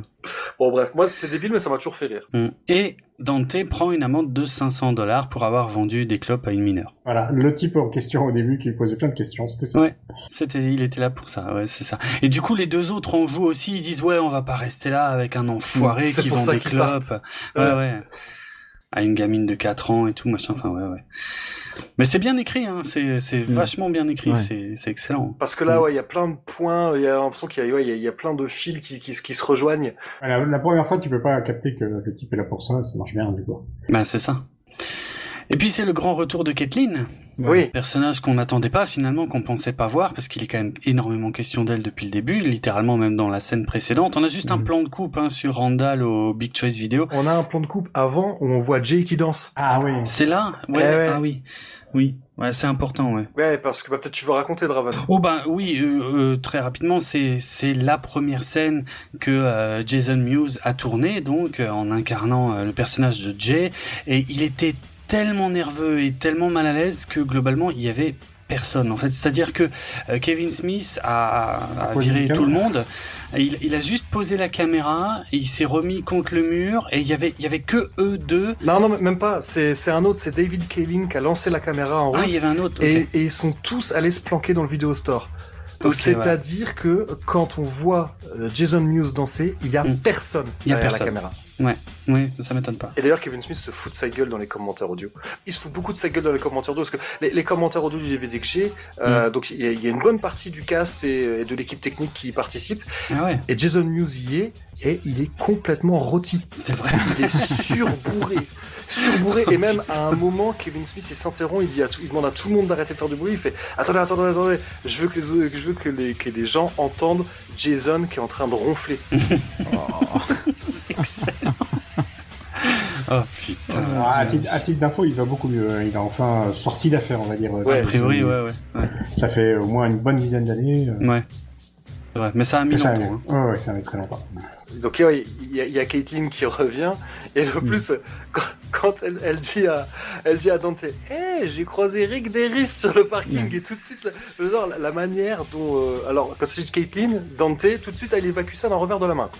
C'est hop on passe hop, hop, hop, hop, on passe à autre chose quoi Oui, oui. Mais c'est vrai que c'est marrant le parallèle entre Dante qui retrouve Caitlyn et en même temps il y a un peu Ouais. de couple et Randall ça, retrouve ouais. Big Choice Vidéo. et il y a le même sentiment de soulagement pour les deux. Qui tombe à genoux dans, dans, dans, dans, dans le Big Ouais. Choice. Et- mais d'ailleurs, la, Énorme. la, la, la, la scène chez Big Choice, elle devait être beaucoup plus longue. Vincent Pereira, dont j'ai parlé plus tôt, euh, il jouait le rôle d'un employé qui s'occupait super bien de Randall, tu sais, pour faire un contraste entre Randall qu'on voit chier Ouais. ses, ses clients, et là il arrive chez Mhm. Big Choice, et, et, et, et le, et le vendeur, enfin le- le- l'employé est, est hyper euh, serviable. Mais en fait, il y a eu un problème de micro. Et ils ont pas pu garder la scène au montage.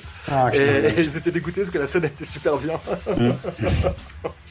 et voilà. Et, et ouais, dernier truc concernant donc Big Choice Video a été tourné dans un magasin qui s'appelle Choice Video, Ah ok. Euh, mais qui n'existe plus aujourd'hui, bon comme à peu près Ouais, tous comme les. toutes les, Ouais. toutes les chaînes. Oui, c'est clair. Ok. Et, euh, et on enchaîne en fait là sur, euh, il me semble que c'est un plan séquence. Euh, c'est le grand dialogue entre Dante et euh, Caitlyn. Ouais, c'est ça. Dans le, dans le vidéo store. Juste avant, je voudrais quand même faire un petit point Oui. soundtrack parce que quand Jay danse, euh, on Ouais. entend un remix de Violent Mood Swings de Stabbing Westward. Et donc Stabbing Westward, c'est un groupe originaire de, de l'Illinois. Et euh, il y a pas mal de, de- de groupes euh, issus de la région des Grands Lacs hein, sur cette BO, mine de rien. Et euh, c'est un nom hyper connu de la scène Indus. Mais à l'époque du tournage de Clerks, ils avaient encore quasiment rien sorti. Euh, leur- Ah ouais. Vu que leur premier album date de 94, ils avaient sorti juste un EP. Donc encore une fois, tu vois, j'insiste vraiment là-dessus, c'est quand même marrant de voir tous ces groupes euh, qui n'étaient pas forcément encore des grands noms et qui vont le devenir par la suite. Donc, Mm. euh, donc ça vraiment, ça laisse à penser que Kevin Smith est un sacré connaisseur en fait en, en termes de musique. Mais Je te laisse, euh, Draven, je, je sens que tu as envie de parler. Disons que euh, la, scène en elle-même est très importante parce que euh, il y a euh, voilà il y a y a Dante qui, qui fait part de toutes ses frustrations à, à parce qu'il en a quand même entendu des trucs sur Caitlyn et, et, et en fait il apprend tout par les autres alors que apparemment euh, selon ce que tu disais il a passé la, la, la nuit la veille une partie de la nuit au téléphone avec elle. Ouais. Euh, donc euh, je comprends qu'il soit un peu euh, furax. Et c'est aussi une scène importante parce que euh, pour l'acteur Brian O'Halloran en fait c'est la première scène qu'il a tournée pour le film. Donc il était extrêmement nerveux et il avait un dialogue super long à retenir. Et, et en plus il était euh, face à cette fille qui est super jolie. Euh, donc c'était vraiment euh, beaucoup beaucoup beaucoup de, de, de complications pour lui de, de pression c'est ça ouais, ouais. et euh, donc c'est voilà ils ont dû faire euh, plusieurs prises mais euh, voilà c'est la toute première scène qu'il a tournée c'était celle-là et je la trouve vraiment vraiment très réussie C'est le premier soir de tournage, donc ouais, c'est, Ouais. elle a été faite en une seule prise. Hein. C'est une prise de 7 minutes. C'est une prise ouais, Ouais. oui c'est ce que je disais c'est pour ça que je Un dis c'est un séquence. séquence Ouais, ouais. mais mais je crois qu'il y a eu plusieurs prises C'est une seule prise qu'on voit dans le Mm. film. Il n'y a pas eu une seule prise qui a été shootée. Ouais. Mais toujours est-il qu'ils ont été capables de mettre ça en boîte, donc le premier soir de tournage. Et en fait, ils ont été hyper optimistes. mais c'est clair Ils se sont dit, ah non, mais attends, euh, si on arrive à passer ça euh, dès le premier soir, euh, oh, ça va être, euh, tu sais, ça, ça va, ça va super bien se passer, quoi. Bon, ils se sont vite rendus compte que ça allait pas être aussi simple que ça, quoi. ouais ouais So you're really getting married? No. You're not really getting married? The story goes like this. He proposed to me, I told him I had to think about it, and he insisted that I wear the ring anyway. Then my mother told the paper we were engaged. Oh, I don't like her. Huh. Then my mother called me this morning to let me know that the announcement was in the paper. That's when I hopped a train to come back here because I knew you'd be a wreck. Thanks for the vote of confidence. Was I right? Wreck is a harsh term, but disturbed is more like a mildly disturbed even. Oh, I love a macho facade. It is such a turn on. What smells like shoe polish? So you came here to what? To comfort me? The last thing I needed was for you to think I was hiding something from you. But you were! No, I wasn't. Not really. I told you I'd been seeing other people. Yeah, but not seriously. Christ, you're ready to walk down the aisle. I think that constitutes something more than just seeing somebody. I mean, what's going on? I'm giving him his ring back. What? I don't want to marry him. I don't want to get married now. I'm on the verge of graduation. I want to go to grad school after this, and then I want to start a career. I don't want to be a wife first and then have to worry about when I'm going to fit in all the other stuff. I have come way too far and studied too damn hard to let my education go to waste as a housewife. Euh, c'est vrai que c'est assez hallucinant se dire qu'ils ont tourné ça le premier soir. Ouais. Parce que cette scène, moi, je la trouve, euh, je la trouve, enfin, je sais pas vous ce que vous en pensez, parce que Caitlyn, on est quand même, on est à la fin du film là. hein. ouais, ouais. Euh, on est, euh, je crois qu'il y a déjà eu plus d'une heure de film.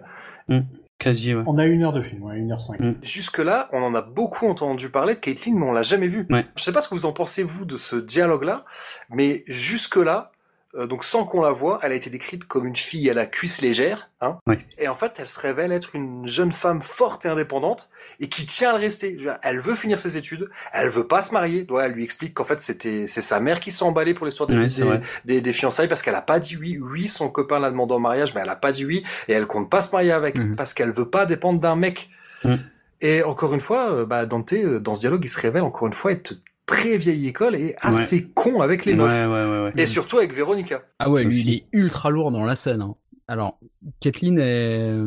tu sens qu'elle a encore des sentiments pour lui. Elle est prête à remettre le couvert. là. Ouais, ouais, clairement. Elle, euh, alors moi, j'ai, j'ai été moins sympa que toi. Moi, j'ai, dans mes notes, il y a marqué, euh, elle entretient cette relation, cette dépendance chez Dante. Et euh, Oui. tu vois, je la, je la vois un peu plus manipulatrice que, enfin Un manipulatrice petit peu, ouais. entre je guillemets. trouve aussi hein ouais. Ouais. Mais, eh, mais elle, elle aime bien euh, avoir la main quand même sur, sur Dante quand, Mm. quand elle en a besoin, quoi. Ouais. Mais lui, il est, il est ultra lourdingue et, et mais il hésite pas une seconde à envisager de tromper Véronica, quoi. C'est euh, c'est ça Dans un premier temps, je crois, il, ouais, il lui propose un plan euh, resto ciné, je crois. c'est ça. Et elle dit, ah, ça c'est un plan vraiment à la Dante, je voyais plus un Ouais. plan à la Caitlyn, euh, Mm. ou voilà quoi. On va, je sais plus si on, enfin en gros on se jette dans un lit quoi. Ouais, Mm. c'est clair. Et donc là, quand il comprend, il, là il est plus d'accord pour son plan à elle, puis finalement, on fait non non, Ouais. non non, finalement on va faire ton plan à toi. Mais il me semble qu'elle, elle lui dit, mais mais et ta copine quoi. Je pense, je pense qu'elle, elle s'en inquiète quand même de Véronica. Ouais, vite fait. ouais. Vite fait, Ouais, mais je trouve euh, finalement le, le tu, tu tu sais pas sur trop sur quel pied elle danse en fait parce que ce que ce que tu faisais remarquer euh, Doc, c'est enfin c'est juste tout ça. Et moi j'ai perçu la scène vraiment différemment. Donc euh, peut-être que le, le personnage de Kathleen est peut-être pas super bien défini dans la tête de, de Smith en fait, puisque toi tu l'as perçu et, et en plus toutes les remarques que tu as faites étaient justes, mais euh, Mm. moi je l'ai vraiment senti euh, euh, pas machiavélique, hein, mais euh, elle est elle est pas blanc-bleu dans, dans toute cette histoire quoi. Moi, je, je l'aperçois comme une nana qui sait ce qu'elle veut, quoi. Oui, à ce moment-là, oui. Elle, elle a quand même fait de la route pour revenir, euh, pour parler à Dante par rapport à tout ce qui a été annoncé par rapport à son mariage et tout. Mais tout ça n'eff- n'efface quand même pas le fait que quand ils étaient ensemble autrefois, elle l'a trompé à tir larigot, tout, Ouais, tout oui, ce que oui, tu veux. oui. Donc euh, voilà, ça n'efface pas tout. et C'est quand même un peu bizarre, quoi. Mais tu vois, euh, qui s'appelle Dante n'est pas innocent. Enfin, c'est un Ouais, peu la tentation sûr. de l'enfer de Dante, c'est de supprimer, de perdre son âme avec elle. Hum, oui, oui, Ah bah, c'est complètement l'enfer de Dante, ça Voilà. je comptais en parler à la fin. Mais oui, oui, c'est de toute façon le film est basé sur euh, l'histoire de l'enfer de Dante, Voilà. où euh, plus le film avance et plus il s'enfonce dans l'enfer. C'est Et c'est vrai, Hein, c'est c'est littéralement Elle, comme elle, ça elle, que la- le script la est écrit. tentation et le, voilà. Ouais. C'est quand même elle, elle a fait toute cette route parce que connaissant Dante, elle sait que s'il est tombé sur euh, L'article.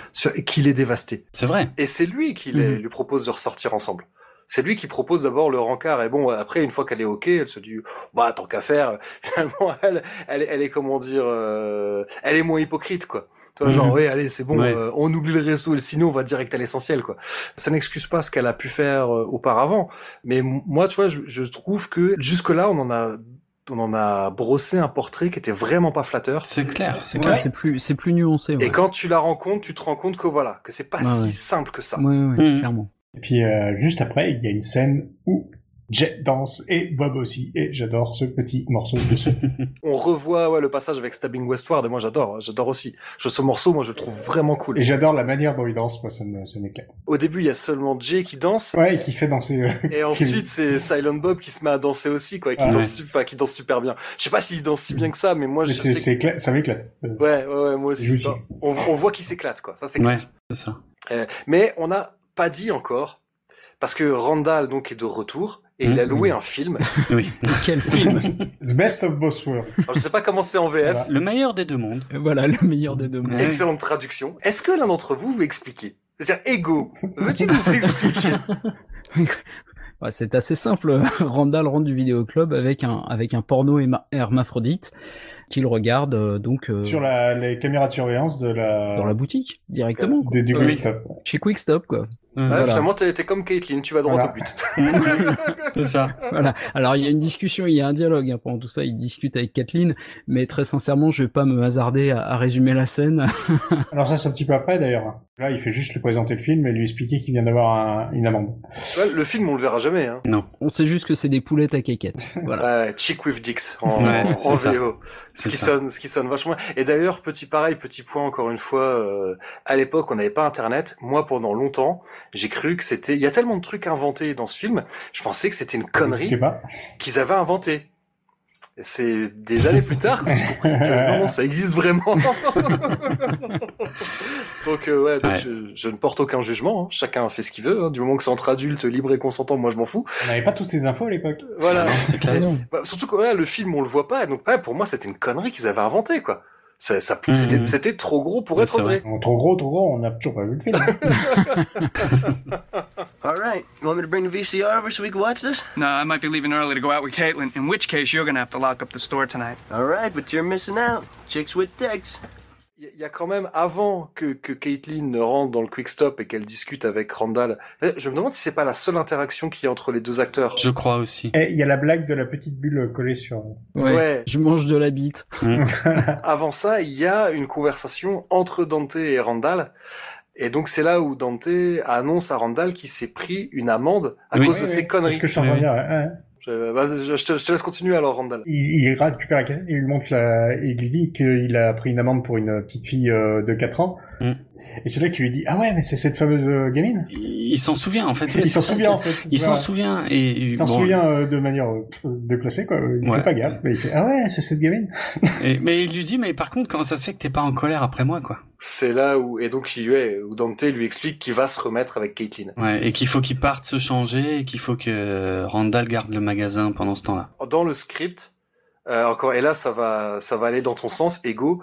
Dans le script, Randall demande à Dante What about Veronica? Ah ouais. Et Dante répond qu'il a envie de savourer le moment et qu'il y réfléchira plus tard. Randall, le mec bien de, Hmm. de Clarks. Dante est un bel enfoiré. Ah oui, c'est clair. Juste à propos de la scène entre Caitlin et Randall, donc la seule effectivement qui partage. Bon, il y a plein de choses, il y a plein de jeux de mots, notamment Randall qui dit bah toi et moi on a un point commun, c'est qu'on bouffe du chinois. Bon, des, des- des choses très classes Oui, comme ça. donc oui, il est réellement en train de manger Voilà. euh, à- de, de la nourriture asiatique. C'est ça. Et donc on rappelle que le, le fiancé, enfin le soi-disant fiancé de. Caitlyn est d'origine asiatique. C'est Donc, ça.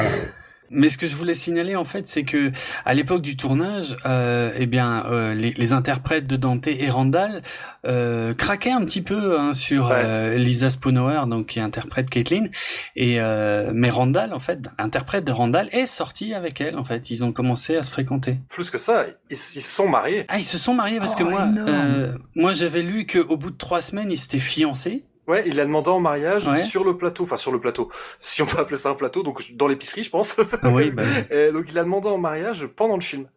Ah Ah, ouais, je savais pas ça. Ouais, bah je pense à la fin. Donc ils se quoi. fréquentaient avant, quoi. Non, non, non, ils, ils Ah sont, non. ils se sont Bon, rencontrés. Ils se sont connus là, ouais. Ouais. Enfin, en tout cas, c'est peut-être qu'ils se connaissaient un petit peu, j'en sais rien, mais en tout cas, ils se sont mis ensemble Mm, mm. pendant le film. D'accord. Ils se sont mariés et ont divorcé. Et bon, malheureusement, Lisa Spoonauer est décédée en 2017. Oui, oui. D'une euh, overdose de médicaments, je crois. Ça, c'est beaucoup Oh, moins merde. rigolo. Ouais. Euh, c'est bon, bref. Et donc, euh, et donc pour rebondir là-dessus, parce que c'est pas évident. euh, Sans Il y, a- transition. il y a- il y a un autre bout, il y a un autre bout qui a été enlevé au, au script, une réplique que je trouve à crever de rire. Et pour une fois, elle est de Dante. Que donc quand Dante s'en va, euh, Randall lui dit qu'il va manquer Chick with Dix. Et Dante Oui. lui répond qu'il lira le livre. Et ça, je trouve ça Elle vraiment con que ce soit pas resté. Elle est bonne. Ouais, c'est pas mal. Mm. Euh, et donc là, on va, on va, oui, donc je crois que le chapitre se termine effectivement par cette blague de, de Jay Silent Bob qui tape sur euh, sur la porte vitrée euh, du Quick Stop. Et Faire sortir Randall. voilà, Mm. et donc ils ont collé cette bulle Ouais, I eat cock, donc je, je mange des queues. c'est ça. But. Je pense que c'est la fin. Ouais, c'est tout de suite ça Ouais. enchaîne avec euh, avec un chapitre qui s'appelle Whimsy. Mm. Si je me trompe pas, hein. oui c'est ça, Ouais. le chapitre 12. Et donc on pourrait traduire ça par fantaisie ou caprice. Lully Voilà, un chapitre extrêmement court, et donc c'est c'est la fameuse conversation. C'est celui dont on vient de parler, ouais, c'est Randall et Kathleen euh, qui échangent et qui se conclut par Randall qui dit au fait si tu lui rebrises le cœur, je te tue. C'est le, le dialogue que- qui me faisait dire que Randall était un type bien. Mais c'est vrai. C'est vrai que tu es un type bien. C'est vrai que je suis un type bien. il est en train de regarder le film pendant qu'il lui parle. Ça, Oui, par contre, ouais, ouais. Voilà, on entend deux trois bruitages sympas. Le, ce dialogue, il est vraiment écrit au cordeau, quoi. Il est super bien écrit. Ah, il est excellent. ouais, ouais. Et il a, en fait, il ne la regarde jamais, Ouais. quasiment jamais, sauf à la fin quand elle s'éloigne pour aller aux toilettes où il lui reluque le cul. Voilà, c'est ce que je veux dire. C'est pas, en fait, il ne regarde jamais son visage. Ouais, voilà, son visage, exact. Mais bon, c'est Randall, quoi. La partie du, du dialogue, quand même, à crever de rire, elle demande si elle peut aller aux toilettes. Mm.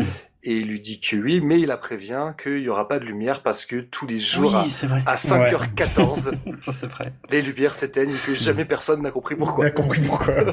N'importe quoi. Oui. Mais ça, ça justifie le truc qui vient après, évidemment, Oui, mais, voilà, c'est juste mais c'est bien ça. introduit, en fait. C'est un ressort scénaristique. Ouais. Je sais pas si, je sais pas a introduit le mot. euh, Oui, non. L'expression était pas heureuse. Voilà. Mais donc je pense qu'on peut euh, qu'on peut euh, enchaîner avec donc le, le chapitre suivant qui s'appelle Quandary, donc euh, dilemme, et donc Voilà. qui, qui débute par on voit Randall qui je pense a compris pourquoi euh, Jay Silent Bob se foutaient de sa gueule. Oui, il a trouvé la bulle collée. euh. il, a, il tient dans sa main la bulle, donc on le Mm. voit euh, voilà, en train de dire une nouvelle fois euh, I eat cock. Mm. Voilà.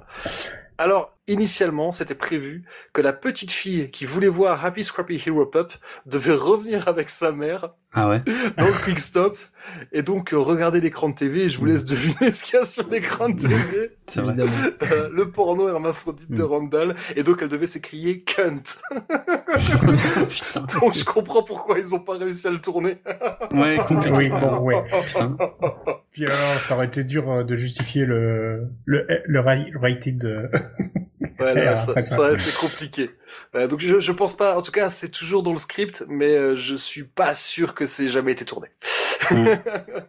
mais est-ce que quelqu'un, parce que c'est pas ça, hein, le, c'est pas ça le cœur de l'intrigue. de ce chapitre. Est-ce que l'un d'entre vous, Randall, veux-tu nous raconter le chapitre Alors, euh, 13 alors, comment dire? Caitlin revient des toilettes. Bah, dans, et, dans- euh, dans un premier temps, dans un premier temps, Dante discute avec Randall. Et il a mis son plus beau pull à losange et son plus beau pantalon à pince. Ouais. Exact. Il a trop la classe. C'est une catastrophe. Il est censé être bien sapé pour aller au resto. Je me demande, est-ce que c'est pour créer un effet comique ou est-ce que, ou est-ce que Dans les vraiment, années 80, 90, c'est qu'on s'habillait comme ouais, ça. ou est-ce que vraiment en 93 c'était censé être cool? Le pantalon à pince, oui, j'en ai porté. Alors le pantalon, j'en ai pas eu. J'ai eu un pull moche comme ça. Donc euh, pourquoi pas. Enfin, pas à ce point-là quand même. Comme tu disais, Randall, Caitlin sort des toilettes. Et très satisfaite de ce qui s'est passé. Ils comprennent pas au début. Elle explique qu'elle était avec Dante dans les toilettes et qu'elle lui a fait une petite gâterie. Qu'il l'a. Comment plus que ça. Hein. Non, plus que ça, ils ont eu un, Ouais. un rapport complet. Et euh, il disait qu'il a- qu'il était immobile, quelque chose de, de grave. C'est- Mm. Ça l'avait étonné de sa part. Et Dante finit par lui expliquer, mais moi j'ai j'ai jamais été, j'ai pas bougé d'ici. Euh... Oh, Randall Non, non, j'y étais pas. Euh, Ouais, tu sens le malaise qui s'installe au fur et à mesure en fait de la de la Petit scène. à petit, essayer de comprendre. Dans un premier temps, c'est elle qui est surprise. Elle dit à Dante, mais comment t'as fait pour... euh, Pour euh, sortir aussi vite des toilettes. How did you get here so fast? I left like an hour ago. Do you always talk this weird after you violate a woman? Maybe the Asian design major slipped her some opium. Could be. It has never been like that before. Like what? When you just lay perfectly still and let me do everything. Am I missing something here? Okay. I went back there and Dante was already waiting for me. He was? It was so cool. He didn't say a word. He didn't have to. He was just ready. You know, and like we didn't kiss or talk or anything. He just sat there and let me do all the work. You dog, I didn't even see you go back there. And the fact that there weren't any lights on made it so. God, that was so great. My legs are still shaking. It wasn't me. You're right. Who was it then, Randall? Was it you? I was up here the whole time. You two better quit it. I'm serious.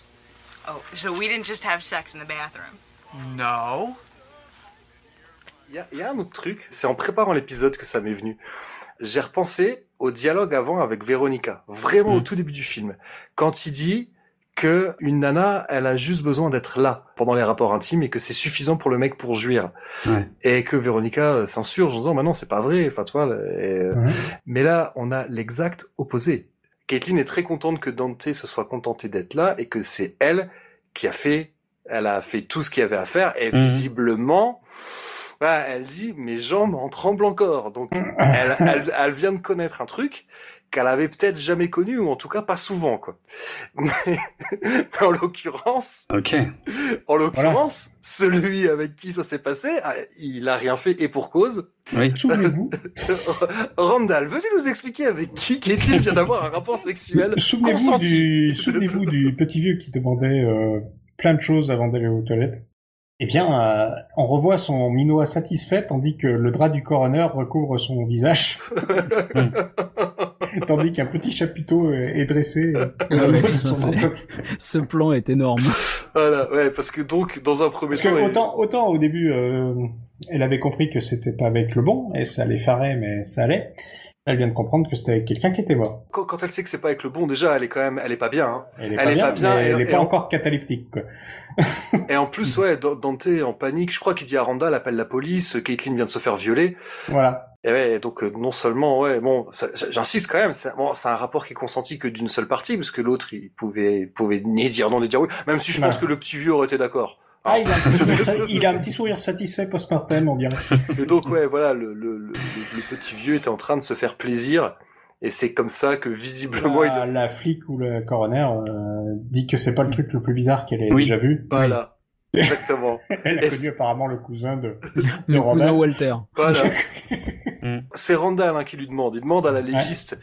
Il Le lui dit. le plus euh, bizarre que vous avez jamais Il vu. dit c'est sûrement le truc le plus dingue que vous avez vu. Elle dit non non j'ai vu un coup un jeune qui s'est brisé la nuque en essayant de mettre son pénis dans sa bouche. Et juste après, il dit, mais ça sent le cirage, le petit retour. Mm, mm. Mais c'est pour ça que je dis il y a plein de il y a plein de petits Running trucs qui gag. ont, qui ont été semés comme ça. Même ça on pourrait se dire est-ce que parce que euh, quelques scènes auparavant donc voilà on a reparlé de la petite fille avec euh, les clopes. Est-ce que euh, est-ce que la petite fille la petite fille qui fume et le, petit vieux qui lit du porno, est-ce que c'est pas des, des fusils de Tchekhov quelque part? Ah oui, complètement. Surtout la petite fille. La petite fille qui fume, bon même si c'est attention, hein, ne, ne laissez pas fumer vos enfants. Hein. Surtout à 4 ans. voilà. Voilà, attendez 5 ou 6 ans. Voilà, on a dit plusieurs fois dans cet épisode que fumer c'était mal, mais mais c'est vrai qu'il y a un côté ouais, il y a un côté absurde qui était marrant et pareil le petit vieux il était marrant mais en fait ils étaient pas là par hasard quoi. Bah ouais. Ils étaient là, ils étaient là pour être pour resservir plus tard dans, dans le film. Non, non, il y a des tas de trucs comme ça et euh, et euh, bah, Kevin Smith adore ça. Hein. Effectivement, le comique de répétition ou les trucs qui sont placés, qui reviennent plus tard et qui les qui fait même parfois revenir dans d'autres films en plus. Oui. Euh, donc euh, non, non, il y a une vraie finesse d'écriture. Maintenant, moi, je voudrais juste euh, parler d'un truc à propos de tout ce passage, c'est que au-delà de de, de l'humour, euh, de mauvais goût, clairement, ah oui, euh, mais qui reste très drôle, hein, euh, et ben, je crois que le, le cette scène en fait où on réalise que Caitlyn, d'abord, elle est elle est folle de joie de la relation sexuelle qu'elle vient d'avoir et tout machin, et qu'on finit par réaliser que c'était avec un cadavre, et ben plus je revois le film et plus cette scène me gêne, mais vraiment profondément en fait, euh, par rapport au personnage de Caitlyn, parce que comme tu l'as dit, il redore un tout petit peu son blason une ou deux scènes avant, un tout petit peu, hein, parce que pour moi ça reste pas foufou. Et euh, mais là, moi, je trouve qu'il l'a fait vraiment passer pour une débile, quoi. Je veux dire, euh, elle en fait trop. Elle dit, oh ça a jamais été aussi génial, machin. Tu m'as laissé tout faire. Enfin bref, c'est c'est presque trop. Ouais, c'est cette scène. Plus je la vois, plus elle me dérange, euh, vraiment. Mais je pense que c'était euh, notamment cette scène qui gênait euh, les programmatrices de. A moyen. J'ai oublié le nom. Sundance. Sundance, merci. I can't say for certain until we get him back to the lab, but my guess is he was masturbating, his heart seized, and he died. That's when the girl found him. Uh, something smells like shoe polish. This has got to be the weirdest thing you've ever been called in on. Actually, I once had to tag a kid that broke his neck trying to put his mouth on his penis. What about Caitlin? Shock trauma. She's gonna need years of therapy after this. My question is, how did she come to have sex with a dead man? She thought it was me. What kind of convenience store do you run here? Mais il devait y avoir, oui, dans, dans le script, n'empêche, Randall aussi devait passer pour un débile dans le script, parce que quand la légiste raconte l'histoire du jeune, euh, voilà, qui, qui s'est brisé la nuque, euh, dans le script, Randall est censé demander plus tard si elle parlait de son cousin, alors que je, je vois pas qui d'autre peu pouvait parler. Ouais. Et, non, ça aurait, ça aurait même cassé la dynamique du, de la blague. et, et Mm. d'ailleurs, en voyant partir l'ambulance, Jay était supposé dire, euh, je savais qu'un de ces motherfuckers allait tuer quelqu'un un jour. Mhm. Et ce qui Ah ouais. était probablement là pour donner un présage concernant la fin initialement prévue. Oui, oui. Euh, donc, euh, mais je sais plus si elle a été tournée et enlevée ou si euh, Jason Mewes était tellement défoncé qu'ils ont pas réussi à la faire. Je, je sais plus pourquoi, je sais plus pourquoi elle y est plus. Kathleen, donc qui, qui, qui part à l'hôpital et qu'on retrouvera en fait dans un, ça me revient là tout juste en fait, qu'on qu'on va retrouver donc euh, elle devient euh, cataleptique Ouais. et on va la retrouver en fait dans un comics, dans un épisode euh, de Clerks en, en comics où euh, Randall conseille à Dante d'aller voir à l'hôpital et de lui faire des choses avec une canne à sucre euh, de Noël. Ah oui, avec les cannes de Noël, là, d'accord. Avec les Ouais, cannes ouais. de Noël, où il lui répète pendant le, alors c'est en VO, hein, mais il lui dit euh, can her, can her. Oh merde. Donc euh, Ah, vache. voilà, je, je suis tombé sur ce comics euh, il y a à la fac, il y a bien des années et euh, Et voilà. et c'est pas très 2020 tout ça. Non, hein. Effectivement. Il y a une ligne de dialogue moi qui me fait qui me fait qui me fait mourir de rire à chaque fois, c'est la légiste qui demande comment se fait-il qu'elle ait eu un rapport sexuel avec un mort? Et Dante Ah oui. répond elle, elle croyait que c'était moi. Ouais. C'est vrai, Et, c'est que vrai. dire, et je crois qu'elle répond, mais quel genre de magasin vous tenez? Oui, c'est ça. oui, oui, oui. C'est vrai, c'est vrai. Et un truc qui me qui, qui me fascine à chaque fois aussi, qui n'a pas de sens, mais que je trouve drôle. Enfin, c'est loin d'être un gros éclat de rire, mais c'est que on voit Caitlyn en état de choc dans l'ambulance, et il y a Snowball qui Oui, monte qui est en dans train de un l'ambulance sandwich. et qui et, voilà, et qui part avec l'ambulance. C'est Il reste ça. dedans quand il ferme les portes, et ça me fait Exact. marrer à chaque fois en fait, parce que ça n'a pas de sens. C'est juste parce qu'il faut le mettre partout. bah oui, oui, oui, c'est ça. Je pense qu'on peut enchaîner avec le chapitre 16. Lamentation.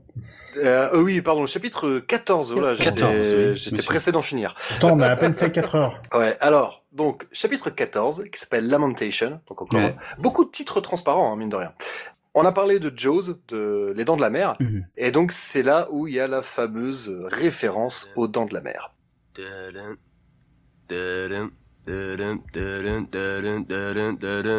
Salsa shark. We're gonna need a bigger boat. Avec un bout de... euh, comment ça s'appelle déjà? De Doritos. De Doritos euh, dans, dans un pot de salsa, et il fait le bruit. Et il fait le- l'aileron de requin. Ouais, ça le fait, moi, je trouve. Man goes into cage, cage goes into salsa. Sharks into salsa. Our shark. Tout est dans le titre, hein, Lamentation. Donc euh, Mm. encore une Ouais. fois, Dante s'apitoie Eh oui. sur son sort. Se plaint. Hmm. Ah oui, Se clair. plaint encore et encore et Le, encore. le ouais. problème principal de Dante, en fait, c'est lui-même. Oui. vrai, hein. C'est- voilà. Et, et c'est à ce moment-là que Randall va un peu euh, va un peu hausser le ton Ouais. par rapport aux différents dialogues qui- qu'ils ont pu avoir. Où là, on le sent, euh, où il commence à être euh, franchement à bout, quoi. Mm. Et même en étant à bout, même en étant un peu en colère après son pote, il essaye toujours de le sortir de, de son marasme. Ouais. C'est euh, impressionnant. En gros, ce Mm. qu'essaie de lui dire euh, Randall, c'est que euh, on a toujours le choix. Ouais. Voilà. On n'est pas obligé d'être d'accord euh, avec, avec ça de manière générale, mais peut-être qu'effectivement que dans le cas présent, comme tu l'as dit, parce que quand euh, Randall essaie de voilà de secouer un peu son pote, lui dit tu sais quoi ton problème? Et Dante répond je suis né. Oui. C'est vrai que oh putain, t'es euh, Ouais. C'est ça. hein. Il y a un moment où il lui dit faire dans le mélo chez toi, ça a l'air aussi naturel que de chier par la bouche. Oh, what? What's with you, man? You haven't said anything for like 20 minutes. What the hell's your problem? This life. This life? Why do I have this life? Have some chips, you'll feel better. I'm stuck in this pit, working for less than slave wages, working on my day off. The goddamn steel shutters are closed. I deal with every backward ass fuck on the planet. I smell like shoe polish. My ex girlfriend is catatonic after fucking a dead guy, and my present girlfriend has sucked 36 dicks. 37. My life's in the shitter right now, and if you don't mind, I'd like to stew a bit. You open? Yeah. Ah, that's all bullshit, man. You know what the real problem here is? I was born. You should shit or get off the pot. I should shit or get off the pot. Yeah, you should shit or get off the pot. What the hell are you talking about? I'm talking about this thing you have, this inability to improve your station in life. Fuck you. It's true, man. You sit there and blame life for dealing you a cruddy hand, never once accepting the responsibility for the way your situation is. What responsibility? Alright, if you hate this job and the people and the fact that you have to come in on your day off, then why don't you quit? Oh, like it's that easy. It is. You just up and quit. There's other jobs. They pay better money. You're bound to be qualified for at least one of them. So what's stopping you? Leave me alone. Oh, you're comfortable, right? This is a life of convenience for you, and any attempt to change it would shatter the pathetic microcosm you've fashioned for yourself. Ah, Like your life's any better. Hey, I'm satisfied with my situation for now. You don't hear me complaining. You, on the other hand, have been bitching all day. Thank you. Why don't you go back to the video store? It's the same thing with Veronica. Oh, now leave her out of this. You date Veronica because it's convenient and she's low maintenance. But meanwhile, all you ever do is talk about Caitlin. You carry a torch for a girl you dated in high school. In high school, for God's sakes. You're 22. Leave me alone. If you want Caitlin, then talk to Veronica and be with Caitlin. If you want Veronica, then be with Veronica. But don't pine for one and fuck the other. C'est vrai que c'est vrai que le, bon, on, on va peut-être pas rentrer euh, trop en détail dans, dans tous les dialogues, mais clairement, euh, ouais, c'est ouais, c'est pas que Randall en a marre de, de son pote. Et bah lui il lui dit, il a 22 ans. Il lui dit dans, dans le dialogue, il lui dit, ouais, t'as 22 ans. Mais, mais ouais, en gros, et puis il lui dit de faire un choix, quoi. Toi, arrête de nous, Ouais. arrête de nous casser les couilles. euh, Ouais, C'est ça, ouais. Soit, soit tu, soit tu choisis Caitlyn, soit tu choisis Véronica, mais tu restes pas dans l'entre-deux, quoi. Bah, effectivement, je, je sais pas si le point de vue de Randall est valable tout le temps, hein, parce que non, effectivement, il y a des fois, on a, Non. des fois, on a Non. quand même pas toujours le choix. Mais là, en l'occurrence, c'est go, ouais, je suis d'accord avec toi, euh, oui, euh, Dante est la cause de beaucoup de ces problèmes. Moi, moi j'ai tendance à, euh, enfin, j'ai j'ai vieilli en fait avec Clerks. Il y a une période en fait euh, où la, la période où j'étais à la fac où je m'identifiais plutôt euh, plutôt à Dante et aujourd'hui je m'identifierais plutôt à Randall en fait. Et c'est tout ce chemin parcouru euh, en fait qui m'a qui m'a frappé en fait euh, quand j'ai revu Clerks où je me suis rendu compte que Dante était certes un personnage sympathique mais qu'il est souvent insupportable. Lors des premiers visionnages, j'ai l'impression que c'est lui le gentil, en fait. Oui, c'est ça. C'est ça ouais, ouais clairement. Et puis non, puis il y a aussi, comme tu disais, Ouais. l'âge à laquelle tu, C'est sûr. À laquelle Ouais. tu le vois, qui change tout. Quoi. Ouais, qui change ton point de vue sur euh, sur le truc. Si Ouais. t'as eu la chance de changer un petit peu et d'évoluer un petit peu euh, au cours des 20 dernières années, tu te rends compte que c'est Randall, euh, c'est c'est Randall qui entre guillemets, qui détient la vérité. Même si euh, ces bons conseils, il ne les, il se les appliquera pas à, à lui-même. Oui, oui, oui, on le verra, bon. on le verra dans Claire. Voilà, mais ça, on ne le sait pas, on ne le sait pas encore à ce moment-là, Mm. Oui, oui, on est d'accord. Lui aussi, il va évoluer. pas dans le bon sens. Oui, et, et pas très bien, pas très bien, hélas. D'ailleurs, dans cette scène, il y, a un- il y a un truc rigolo, c'est quand il dit euh, que, à propos de ce qui s'est passé, il dit euh, Ma mère baise un mort depuis 30 ans, je l'appelle papa. Oui, putain, ça c'est d'une violence. oui, oui, c'est vrai. Et Dante qui, euh, voilà, qui repart. euh, enfin voilà. Tu- Doc, tu disais qu'on n'avait pas rentré dans, dans tous les dialogues, mais quand la conclusion de Dante de tout ça, c'est euh, ce que je veux te dire, c'est que je suis vraiment pas du genre à bousculer l'ordre des choses pour pouvoir chier confortablement. C'est vrai. Il y a un exemple assez concret d'ailleurs de ça, de quand il était Ouais. gamin. Oui. C'est ça, ouais.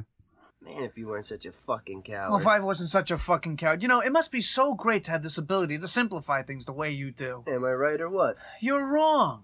Things happened today, all right? Things that probably ruined my chances with Caitlin. Oh, what? The dead guy? She'll get over fucking a dead guy. Shit, my mom's been fucking a dead guy for 30 years. I call him dead. Caitlin and I can't be together. It's impossible. Melodrama coming from you seems about as natural as an oral bowel movement. What? What do you want me to say? Yes, some of the things you're saying are true, but that's the way things are. They're not gonna change. Make them change. I can't, all right? Jesus, will you leave me alone? I can't make changes in my life like that. If I could, I would. But I don't have the ability to risk the, the comfortable situations on, on the big money and the fabulous prizes. Who are you kidding? You can't sell. Jesus H. Christ, I can't. So what? You're gonna sit there and be miserable because you don't have the guts to face change? My mother told me once that when I was three years old, my potty lid was closed. And instead of me lifting it, I shit my pants. Lovely story. The point is, I'm not the type of person who'll disrupt things just so I can shit comfortably. Donc chapitre 15, juxtaposition. Mm. Donc là, encore une fois, il y a un passage disparu pendant lequel Jay souligne le fait que le boulot de Dante est pas si éloigné de celui d'un dealer. Il lui explique que chacun à leur manière, ils exploitent la faiblesse des gens. Ah. Il est bien le, le passage, mais ça fait peut-être aussi un peu euh, redondant avec ce qui s'est passé avant. Tu vois, encore une fois, quelqu'un qui Ouais. donne une leçon à, à, à. Dante, mais c'est vrai que voilà, Mhm. en gros, là, un truc que Jay souligne, quoi, ouais, la seule différence entre les deux, c'est que le- ce que fait Dante, c'est légal, et que Jay, c'est illégal. Mais à la fin, le propos de Jay, c'est ouais, c'est ça, c'est que c'est que les gens viennent chez lui, euh, voilà, ils viennent au convenience store, mais tout est beaucoup plus cher qu'ailleurs. Mais comme c'est le magasin à côté de chez, et c'est c'est vrai, c'est on comprend que c'est aux États-Unis comme chez nous, quand tu vas dans une supérette, généralement c'est beaucoup plus cher que si tu l'achètes dans un grand magasin. Ouais. Euh, mais c'est parce que c'est à côté de chez toi et que tu vas parce que voilà, t'as la flemme d'aller plus loin. Le nom euh, Convenience Store. Euh, exactement, tout effectivement, tout est dans le nom. Et, euh, et donc selon Jay, c'est une exploitation, c'est une autre forme d'exploitation de la faiblesse des gens. Et dans cette scène-là, euh, je trouve qu'ils ont ils ont l'air d'avoir été tournés avant ou quelque chose comme ça. C'est-à-dire ils ont pas du tout euh, la même coupe de cheveux, le même euh, Ah, éclairage, c'est très possible. Ouais, Et ça a l'air, c'est complètement décalé avec tout le reste C'est du vrai. film, je trouve. C'est vrai que Dante a pas du tout la même tête. Ouais. Dante a pas du tout la même tête, Jay non plus a pas la même coupe. Oui, exact, exact. Et ça m'a choqué, moi. Dante, si tu veux euh, savoir dans quel ordre ça a été tourné, il faut regarder son book. Exact. Voilà, ouais. Vous la connaissez, j'imagine, la, la petite anecdote sur le book de Dante? Non, je connais pas l'anecdote, mais en effet, son book change souvent. de- Ouais, son book change pas mal, mais je connais pas l'anecdote non plus. Il y a eu une incompréhension donc euh, entre Brian O'Halloran. J'espère que j'ai bien dit ce que j'écorche tout le temps son nom. Bon, c'est pas grave, on va tout reprendre du début. On recommence. Euh, non, mais il y a eu une incompréhension entre l'acteur qui joue qui joue Dante et Kevin Smith. Mm. Il a compris que Kevin Smith lui avait demandé de se raser. Tu vois, les, les semaines qui ont précédé le tournage pour faire les fameuses répétitions dont je parlais au tout début de l'épisode. Et donc il est arrivé euh, rasé. Kevin Smith s'est dit ah non mais ça va pas du tout, faut que tu fasses repousser ton bouc. Et donc c'est pour ça que euh, notamment la fameuse scène dont on parlait, la scène, le plan séquence de 7 minutes Ouais. avec euh. Caitlyn, si vous regardez bien, il a un bouc très finement taillé. Tout fin. Enfin ouais, en fait, mais en fait oui, j'ai- en fait j'ai mal dit, c'est pas qu'il est très finement taillé, c'est qu'en fait il est en train de repousser. C'est ça. D'accord. D'accord. Ah bah, cette scène aussi, elle a dû être tournée euh, très vite. Ouais, c'est vrai que ouais, il a il a pas le bouc qui est très épais. Et Jay a une casquette et ses cheveux ont pas l'air d'être pareils. Enfin, tu vois, on voit vraiment Ouais, que... c'est vrai. Mhm. On a l'impression que ses tempes sont pas rasées effectivement et les cheveux ont l'air moins longs. Voilà. D'ailleurs aussi dans cette scène-là, ça se voit que que Jason Mewes c'est un gamin. À fond. Ouais. Ah ouais. Ah ouais, bah, il a, il a 25 ans, là aussi, ou 23 ans, un truc comme ça. C'est une des rares scènes où il est filmé. euh, D'habitude, il est dehors. Là, on le voit bien avec les lumières des néons Ouais. du, Mhm. du du magasin. Il est filmé d'assez près et on voit bien sa tête. Et je trouve il a il a une tête de gosse en fait. Mais il a toujours une tête de gosse aujourd'hui, en fait. Ah, un Je petit trouve, peu moins il- maintenant, ça il est- commence ouais, à se il est- voir. Il, Oui. il est un peu, il est un peu marqué par les années, mais j'ai Ouais. toujours trouvé euh, son faciès assez euh, juvénile. Et, Il a des traits vachement fins. Ouais. Par contre, maintenant, il est sur Twitch et il joue à Fortnite. Et ça, c'est fou, quand même. Ok. Ah je, suis sur Twitch. Ok. J'étais tellement content de le retrouver dans, dans Zack euh, font un porno, quoi, que euh, c'est c'est vraiment un mec que j'aime bien. Ouais. Même si, même si j'ai appris euh, en écoutant, euh, en écoutant Draven que ouais, il en avait fait voir de toutes les couleurs Ah hein, ouais, ouais, ok. à Kevin Smith, quoi.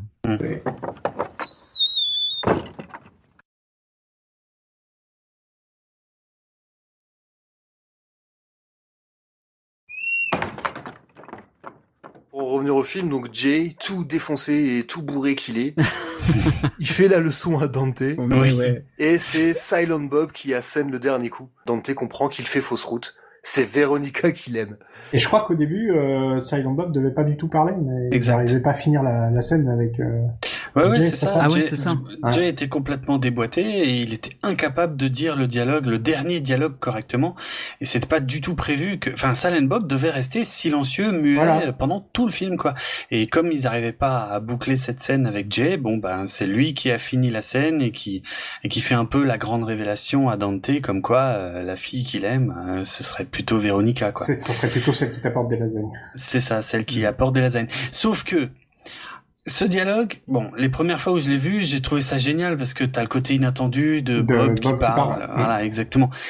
Mais pareil, plus les années passent et, Ouais. et en fait, plus il me gêne ce dialogue. Ouais, c'est moi aussi. en- c'est monstrueux ce qu'il dit en fait, Bob. hein. Ouais. Il, il dit elle, elle, elle est cool parce qu'elle t'apporte des lasagnes, mais les autres filles, elles feront que te tromper. Putain, c'est d'une misogynie Ah, c'est pas faux. impressionnante en fait de dire un truc pareil quoi. C'est, ouais, c'est- je trouve ça horrible ce qu'il dit en vérité. Ça dépend comment tu le tu l'écoutes, euh, parce que il veut dire par là, elle pense vraiment à toi. Oui. C'est pas, elle fait la cuisine. tu vois. Non, d'accord. Avant, Jay lui a dit ouais, j'ai même vu euh, ta copine Véronica, je l'ai même vu un coup changer euh, changer ton pneu, Oui, te, changer une roue. voilà, et là, en plus, Dante se défend un peu. Oui, non, mais elle a, elle a fait que dévisser, je crois, je sais plus ce qu'il dit, je crois. Elle a fait que dévisser les écrous et enlever la roue. Oui, bah, ça, c'est- Mm. ça s'appelle changer un pneu, quoi. Ouais, c'est ça. pas changer une roue. Mais ouais, c'est- et d'ailleurs, ouais, dans, dans, dans le dans la, la scène, c'est ça moi qui me fait dire que le script que j'ai lu il a été légèrement réécrit, parce que si vous re- re- réécoutez bien les dialogues, Jay commence à expliquer un truc et s'arrête, il fait no wait, I fucked up. Et je pense que là il sort de son rôle et il se reprend. Ah ouais. Et ça, moi, dans le script que j'ai, c'est dans le script. D'accord. Ah, c'est quand, c'est quand il parle de sa grand-mère et, et de l'assiette à moitié vide. euh. Ouais, qui dit ouais, what's a good Ouais. plate with nothing on it? Hmm. Ah oui, c'est ça. Et je, je sais plus ce qu'il dit exactement avant, mais il s'arrête, fait no wait, I fucked up. Et donc ça, moi, je l'ai dans le script, le fameux script, qui est, qui est un bouquin en fait. Hein.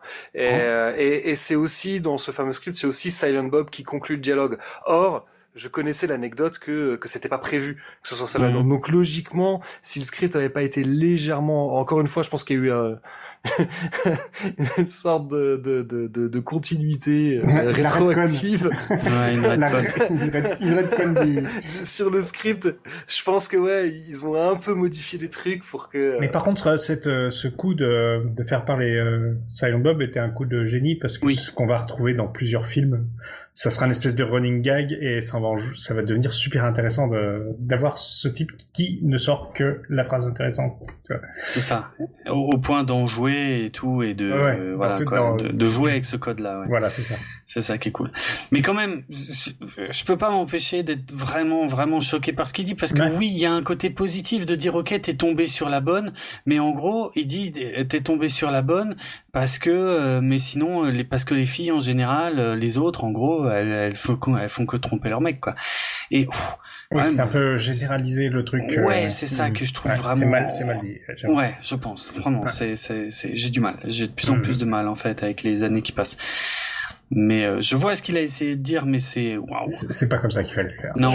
C'est possible. Après, ce film dans l'ensemble reste un point de vue de mec, hein, de toute façon Ah oui. totalement. hein. Oui. Ouais.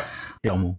Ça, ça fait aussi partie de- quelque part de ses défauts, si on veut, et de ses qualités en même temps, en fait. Hein. Ça le rend réaliste, pour ce que je disais tout à l'heure, par rapport à des conversations de mecs de cet âge-là, et euh, ça, ça, ça peut faire grincer des dents quand même sur certains passages également, quoi. Ah ouais. Euh, j'ai j'ai retrouvé ce qu'il disait. Jay, il disait, ma grand-mère avait l'habitude de dire, qu'est-ce qui est le mieux? Fucking a good plate with nothing on it. Je veux rien dire. N'importe ça Oui. I fucked up. Ouais, voilà, là il se reprend. Mais attends. euh, Et, et donc, et je pense qu'à mon avis, tu sais, ça, ça sonne pas naturel quand tu réécoutes, en, en sachant que le dialogue a été enregistré alors qu'il était défoncé, et Ouais. que tu réécoutes, tu fais, mais en fait là, il sort de son personnage. Enfin, Ouais, peut-être je me trompe, mais j'ai l'impression quand même que. Et ils ont dû le garder parce qu'ils ont dit, ouais, c'est quand même euh, rigolo ce qu'il a dit. Hmm. Mais ça semble en effet logique que Silent Bob était censé ne jamais parler. Ouais. Enfin, ça semble assez... euh, quand tu crées ce personnage, tu te dis, euh, tu te dis pas ce genre de truc, quoi. Tu te dis pas qu'à la fin, tu vas le faire parler. Ouais, ouais. Ouais, ça fait partie des trucs qui n'étaient pas prévus, hein, comme le fait que Kevin Smith était non fumeur, mais que son personnage était fumeur et Ouais. qu'à la fin il est devenu fumeur, quoi. Ouais, et que Dans la vraie pareil, vie. et que si tu regardes bien certaines scènes, tu vois qu'il crapote. Ah ouais Ouais, ouais, il y a, il y a certaines scènes, tu le vois, où tu vois vraiment, il- mais ça, pareil, si tu le sais, et que tu regardes que lui, et que tu le regardes que les, comment il tire des taffes sur ses clopes, tu te rends compte qu'en fait, il crapote. D'accord. Excellent. Je, je pense que euh, ça faisait euh, longtemps que j'avais pas revu le film quand même, et j'étais persuadé aussi que, que Silent Bob disait un truc hyper pertinent. Oui, euh, parce que c'est ce qui se passe temps temps dans, Oui. dans les films. Et en effet, ouais, moi aussi, ça me...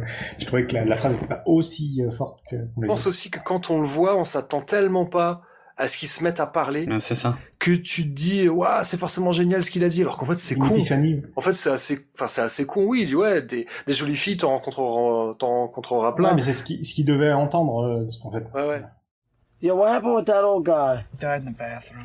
Well, I heard he was jerking off or something. I don't know. I wasn't watching. Yeah, you probably saw a can chick. I know I felt like beating her when I saw her. Oh, come here, bitch. You like this, huh? Huh? Is this what you want, huh? Hey, hey, knock it off. That used to be my girlfriend, all right? I used to go out with her. Yeah, well, I thought we might be starting again. Don't you already have a girlfriend? Yeah, Veronica. And what, you gonna dump her for that can chick? Maybe. I don't know, dude. That can chick's nice, but I see that Veronica girl doing shit for you all the time. I saw her rubbing your back, fucking come brings your food. Then I see her change your tire once. Hey, uh, you know, I jacked up the car. All she did was unloosen the nuts and put the tire on. I don't know, she does a lot for you. She's my girlfriend. I had some girlfriends too, but all they wanted from me was reading shit. Shit, my grandma used to say, what's better, fucking a good play with nothing on it? No, wait, I fucked up. What's a good play with nothing on it? Meaning? I don't know, she was seen on shit. She used to fucking piss herself all the time. And shit herself. Come on, Soundbar, let's get the fuck out of this fucking jib joint with this fucking faggot Dante. You cock smoker. You know, there's a million fine looking women in the world, dude, but they don't all bring you lasagna at work. Most of them just cheat on you. Come on, limp dick. Yeah, yeah, yeah. He's right. I love her.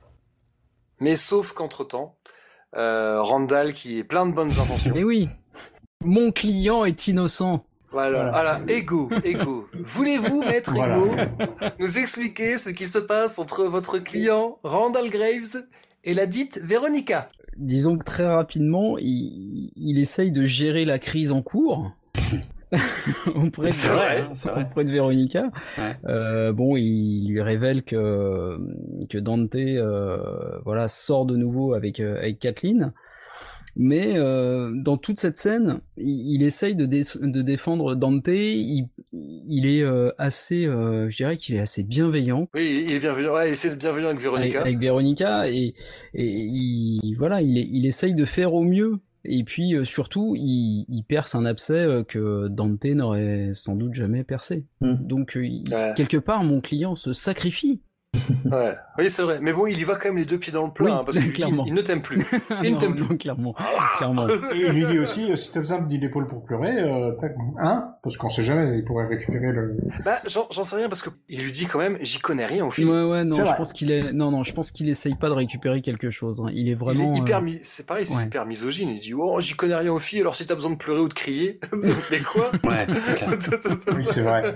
mais, mais, mais ça, mais ça, tu vois, là, moi, je le vois plutôt comme comme Bah, pas comme le fait quand même. Il- ouais mais moi je, je vois plus oui c'est pour montrer qu'en fait que, que Randall il y connaît rien aux Mm. meufs quoi Mm. c'est je, moi je vois plus écrit comme ça Oui, c'est- que- ouais, ouais. plutôt que comme euh, Ouais, c'est vrai. que Kevin Smith est sexiste et qu'il pense ça d'ailleurs d'ailleurs encore une fois Véronica on, on l'a bien dit Véronica elle est clairement elle est tout le temps décrite comme une nana comme une nana qui est badass Ouais, ouais, Et ouais. d'ailleurs c'est c'est le personnage le plus fort Oui. de, de tout le Oui, film Et ça va se confirmer d'ailleurs dans quelques minutes. Oh, elle Parce va que j'allais dire, défoncer. mais- Mais, Bah mais, oui. mais Randall, encore une fois, enfin là, j'ai utilisé un gros mot, mais il fait, mis à part l'énorme boulette qu'il qu'il est en train de faire, il fait preuve d'empathie. Clairement. Oui, et puis il, il fait ce qui doit être fait. Oui, C'est-à-dire que à il se rend bien compte que Dante aura pas Les couilles. Euh, ouais, je, je voulais pas utiliser ça parce qu'on essaie de pas être sexiste, mais Pardon. oui, c'est ça. Dans la décence, Le courage. Ouais, tu, tu feras Voilà. un bon montage. Les d'offrir d'offrir une belle rupture. Non, non, tu passeras pour un gros con. Et euh, euh, finalement, il offre à, bah, si tant est qu'on puisse utiliser le, le, le mot offrir, mais il donne à, à Véronica la rupture qu'elle mérite en fait. Véronica, c'est une chic fille, elle mérite qu'on lui dise la vérité. C'est vrai. Ouais, ouais, c'est vrai. Tout à fait. Bon, alors oui, sauf qu'il y va pas. Mais un autre truc aussi qui est marrant, c'est que cette scène qui est filmée exactement pareil que la fameuse longue scène euh, entre Caitlyn Ouais. et, et Dante, il me semble qu'elle a été tournée le même soir. Ah bon? Et d'ailleurs, si on regarde bien, Jeff Anderson est maquillé. Ils lui ont mis un peu de, ils lui ont mis un trait noir euh, sur les yeux. Et si tu regardes Ouais, bien, on tu le dirait vois. qu'il a de la line en tout cas, ouais. Ouais. Et, et- et ils ont, euh, bon, ils se sont dit c'est une connerie, donc ils, ils, ils ont abandonné. Mais je crois que c'est à l'issue de ce dialogue que l'actrice qui joue Véronica a été voir Kevin Smith en disant non mais attends il est nul. D'accord. Et faut reconnaître qu'elle, c'est une, euh, c'est une des meilleures actrices du film. Oui, oui, oui. elle, elle- elle joue vraiment bien. Quoi. Ouais. Par Oui, contre, elle est, affre- Les, elle est autres, euh, les affreusement... autres sont en- Pardon. des bons amateurs. Elle est affreusement mal doublée, par contre. Ah, ça, ouais. je dans la VF. Ah ouais, Je m'en ouais, souviens c'est- Ouais, c'est... Non, où j'ai un doute. Peut-être que je dis une connerie ou alors parce que je sais, donc je, c'est sûr, elle s'est plaint. Ou alors c'est avant le tournage, ou c'est non, c'est peut-être pendant les répétitions. Oui, je crois plutôt que c'est ça. Que pendant les répétitions, elle s'est plaint auprès de Kevin Smith en disant euh, Jeff Anderson, il est nul, c'est pas un acteur, et qu'en fait pendant la scène là, c'est elle qui s'est plantée.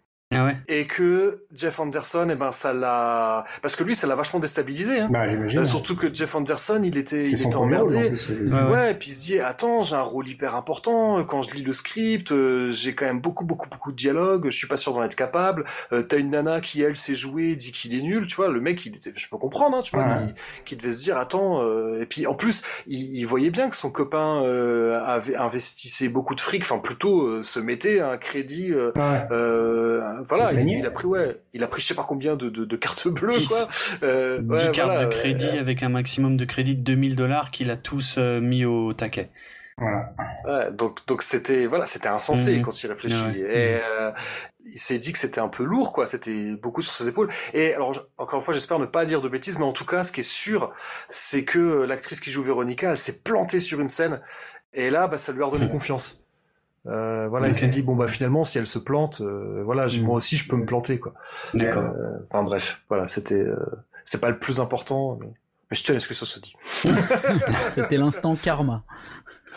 Ouais. Non, mais je veux bien croire que la scène n'ait pas été facile à, à tourner pour Jeff Anderson parce que c'est peut-être bien le seul dialogue qu'il a où il dit pas de saloperie. Ah oui. Ouais, c'est sérieux. ouais. Bah ouais. Exact.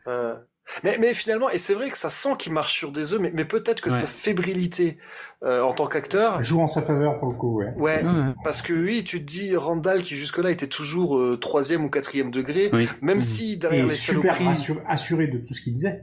ouais, Oui, Enfin, je veux oui, dire, ça. il avait aucun doute sur tout ce qu'il disait. Là, on sent qu'il est pas dans son élément. Et ça tombe bien. Et ça, ouais, ça marche bien. Mais ce, qui- mais ce qui est rigolo, c'est, c'est encore un bel exemple que Randall et Dante, c'est des gros débiles avec les filles. Parce que quand je dis, quand il demande à Véronica si elle va pleurer, il fait complètement fausse route. Oui. Parce que Véronica, c'est pas pleurer qu'elle a envie de faire. Enfin, il y a quelqu'un qui va pleurer, mais c'est pas elle.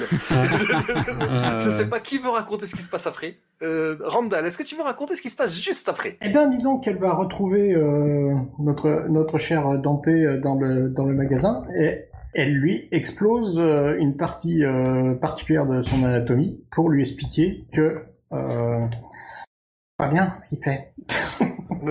ouais, ouais, ouais, ouais, le marave la gueule. Elle lui Ouais. Elle, lui- elle lui colle une bonne raclée. Et après, Ouais, elle continue à le taper à terre et ça c'est drôle. Oui, oui. Et elle lui gueule dessus. Et elle a raison, elle a raison Ouais. sur tout ce qu'elle dit. Et là, elle a un Et en dialogue de fou et euh, c'est Ouais. un et euh, bon, elle sait jouer quoi. Oui. Ah ouais, ouais, Ouais. elle assure, elle assure. Ah. Ah ouais, parce franchement. Elle met, elle envoie, elle- Elle franchement, patate. euh, ah ouais, carrément quoi. Mm. C'est quand même marrant parce qu'elle dit, tu me fais toute une histoire parce que j'ai sucé un ou deux mecs. Mais ce qui est marrant, c'est que cette actrice n'a pas vraiment une carrière. Elle a fait quelques films, elle, Non, elle a fait de la production. Elle a pas. fait- C'est dommage parce que voilà quoi. Mm, mm. Elle, elle est vraiment cool. La première fois que j'ai vu euh, Clerks, j'étais persuadé que je la connaissais, que je l'avais vue dans d'autres trucs et tout. Et elle a un visage qui ressemble à une autre actrice, en effet. Je sais Ça pas doit laquelle. être ça. Ouais, parce que je me suis posé pareil. la même question en voyant. Je me suis, dit, j'ai déjà vu. Ok. C'est pour ça que je suis allé voir sa carrière et que je me suis dit, bah non. Ok. Donc je pense qu'elle a un physique qui ressemble à une autre actrice. Je pense aussi. Ça s'est ouais, arrêté à un truc. 37, quoi. Voilà. Il a osé. Il a- oh merde. Euh, Il est tard. Mais oui, effectivement, il, il est tard. Mais bon, moi je tiens voilà, à ces rappeler les- euh. Pour moi, les, perso- les personnages forts du film, c'est Caitlyn et Veronica. Ouais, si Oui. je suis, je suis d'accord que que Caitlyn c'est peut-être un peu plus bancal vu comment Oui. ça se termine pour elle. Clairement. Mais Veronica, elle, elle sort la tête haute de cette Oui. histoire. Voilà, oui, oui, c'est la seule. Complètement. Ouais, ouais. Voilà. Et c'est vrai qu'au premier euh, visionnage, parce que Vé- euh, Véronica, c'est c'est un des persos que j'apprécie le plus dans le film et Ouais. de loin. Et euh, c'est vrai que ça me faisait chier euh, de me dire que bah qu'il rompait quoi. Mais et, et en même temps, quand j'y réfléchis deux secondes, je me dis putain, ouais, Elle a il bien- a tellement fait de la merde. Elle a bien oui, elle- fait ce Mais bien Ouais. sûr, elle a bien fait quoi. Ah ouais, il lui a fait perdre son temps. Ça, Mais euh, c'est ça, c'est clair. Ouais, Ouais. Donc ouais, donc on- va enchaîner, on arrive à la fin presque, euh, puisqu'on arrive au chapitre heures. 16, Ouais. on a plus, Qui on a plus de bande. Qui s'appelle Catharsis. Ouais. Euh, Ouais. donc, donc on a eu avant une scène de fight entre Veronica et Dante, où clairement c'est Dante qui avait le dessous. Voilà. Et, et là, donc il y a Randall qui rentre la bouche en cœur dans le magasin. Et qui se fait choper par le callback euh, version dessin animé. Oui, c'est ouais. vrai. Ouais, c'est clair. C'est vrai. Et il y a la bataille la plus pathétique de l'histoire des batailles. Oui, Puisque Oui. c'est n'importe quoi, à part faire tomber des trucs il se balance des, des trucs à la gueule. Je crois qu'à un moment il se battait avec une baguette de pain. c'est- avec une baguette de pain complètement. Mais le montage est cool. Ouais. Ouais, ouais. C'est pareil, c'est une, c'est, une des séquences, il y a le plus et de t'as plans. pas un point zik là-dessus Bah si, bah un la point, zig de la bagarre. euh, Voilà, la zig de la bagarre, c'est, mais peut-être que, que, que Draven ou Ego ont envie d'en parler. Ah, je vais laisser Draven, euh, je connais pas assez Ah bah, bien. Et ben pour le coup, je connais pas si bien que ça Corrosion of Conformity non plus en fait, euh, pour être franc.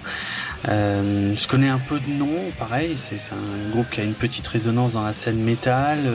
Euh, je sais qu'il y a euh, le bassiste, je crois, qui est super pote avec le chanteur de Metallica, des trucs comme ça. Mais en fait, je connais parfait. Ouais, je, suis, je suis assez déçu, Draven. hein.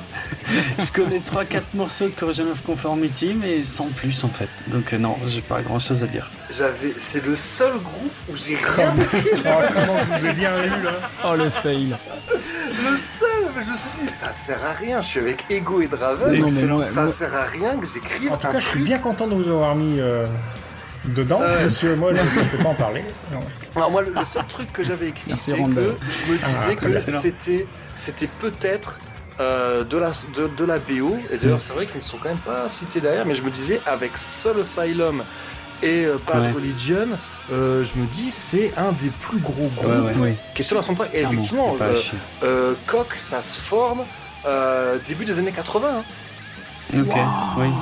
C'est si vieux que ça Ouais, ouais. Mais il y en a eu, Ah il y en a eu plusieurs des groupes euh, qui s'appelaient Coq. Il n'y en a pas eu 90, 37 Oh non Putain, mais non. Cela dit, ça fait un peu le pont entre ce que ce qu'on écoute, euh, ce que- parce que bon, vous, Ego et, euh, et Draven, vous êtes plutôt du côté métal de la force, Ouais. hein, et moi je suis plutôt du côté punk de la force. Et finalement, quand je of Ouais, Conformity, on est, euh, mais même eux, hein, ils revendiquent. hein. ouais. C'est la réputation Ouais, ouais. qu'ils avaient à l'époque en tous les cas quand ça a commencé Ouais. à exploser pour eux. Et enfin exploser toute proportion gardée, mais c'était euh, c'était comme ça qu'ils étaient présentés effectivement. Ouais, puis c'est un groupe de Caroline du Nord, donc on est quand même pas loin, tu vois, on n'est pas loin de la Virginie, on n'est pas loin, on est sur la côte est, on n'est pas loin donc euh, de la Virginie, de, de l'État de Washington, où il y avait une grosse scène hardcore euh, dans les années 80. hein. Est-ce que j'ai parlé de Minor Threat? Non, je vais parler de Fugazi? Je ne sais plus. Peut-être je, je l'ai fait ou je l'ai pas fait. Non, et j'ai j'ai réussi à ne pas parler de Minor Threat pour Bad Religion. Ah ouais. Euh, et voilà, et j'en parle pour Corrosion of Conformity. Oui, parce que tu, Euh, parce que tu n'as pas bossé sur Corrosion of Conformity. Enfin, on est toujours au même point. Tu es obligé de- Donc j'improvise. t'es obligé t'es mais- d'aller te rabattre sur d'autres trucs. Enfin, c'est moche. Voilà. Mais, mais bon, bref, voilà. Donc, euh, Très bien. bon, ouais, Corrosion of Conformity, morceau qui est cool. Bon, Ouais. l'extrait, j'avoue que l'extrait est très court d'ailleurs. morceau qui s'appelle Big Problems et je Mm. pense que c'est quand même bien choisi et donc ouais encore une fois voilà moi je trouve que début des années 90 Kevin Smith qui arrive à avoir un groupe comme ça sur sa BO pour un film euh, vrai alors après je ne sais pas est-ce qu'ils ont est-ce qu'il y a des groupes qui ont été démarchés à partir du moment où il était avec Miramax? Ah, ça je des sais chances. pas donc ça a peut-être joué ouais. après, après, ça dépend. Ça a si c'est des morceaux qui ont été écrits avant, c'est juste de l'utilisation de morceaux. hein. Il y a ça aussi. Bah, il y, y en a quand même beaucoup, comme Il y en je a l'ai qui ont dit. été pour, créés pour le- pour celui-là, ouais. je ne saurais pas, mais de- alors peut-être pas créé pour Clerks, même s'il y en a clairement, hein, pour, euh, mais euh, mais il y en a, c'est quand même des versions alternatives, ce qui est quand même plutôt cool, Ouais. quoi. Ouais. Ça donne aussi un petit cachet quand t'achètes une BO et que tu sais que le morceau qui est dessus, c'est le morceau que tu retrouveras pas sur sur l'album studio. C'est une raison supplémentaire pour l'acheter. Si voilà, à l'é- à l'époque quand même, on n'avait pas tous les moyens pour écouter. Quand t'aimais vraiment bien Ouais. un groupe, moi je moi je l'ai fait hein, d'acheter des compiles juste parce qu'il y avait une version rare euh, d'un morceau que j'aimais bien Ouais. euh, d'un groupe. Euh, Voilà, je l'ai fait quoi. Bien sûr. Donc oui, le, le petit truc qui est marrant sur cette scène de fight, il y a une petite anecdote euh, de tournage qui est assez marrante. Parce que donc oui comme on l'a dit ils se battent pas vraiment. En fait ils se contentent de se balancer des, des, des snacks enfin des articles euh, qui sont vendus dans le magasin de se les balancer à la gueule.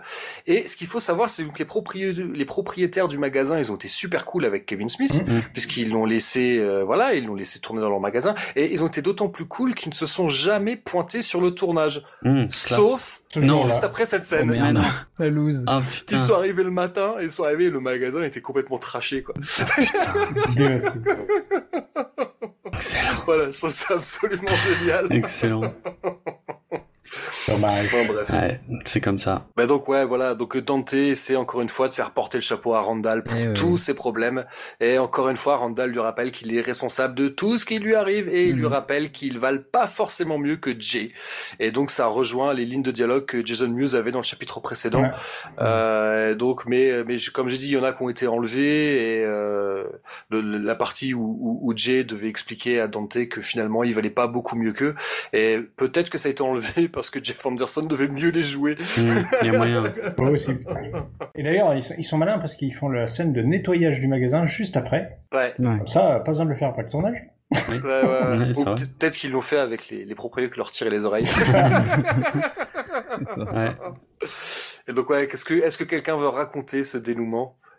Ego, est-ce que tu veux? Parce que c'est ton moment finalement. Ouais, alors euh, je, je vais d'abord parler de, euh, alors à moins que Draven veuille le faire, mais de, donc il y a, il y a un dialogue de réconciliation évidemment entre euh, Mm. entre Randall et, et Dante, et tu sens que malgré tout l'amitié entre les entre les deux est solide, mais euh, donc il y a il y a une fin alternative.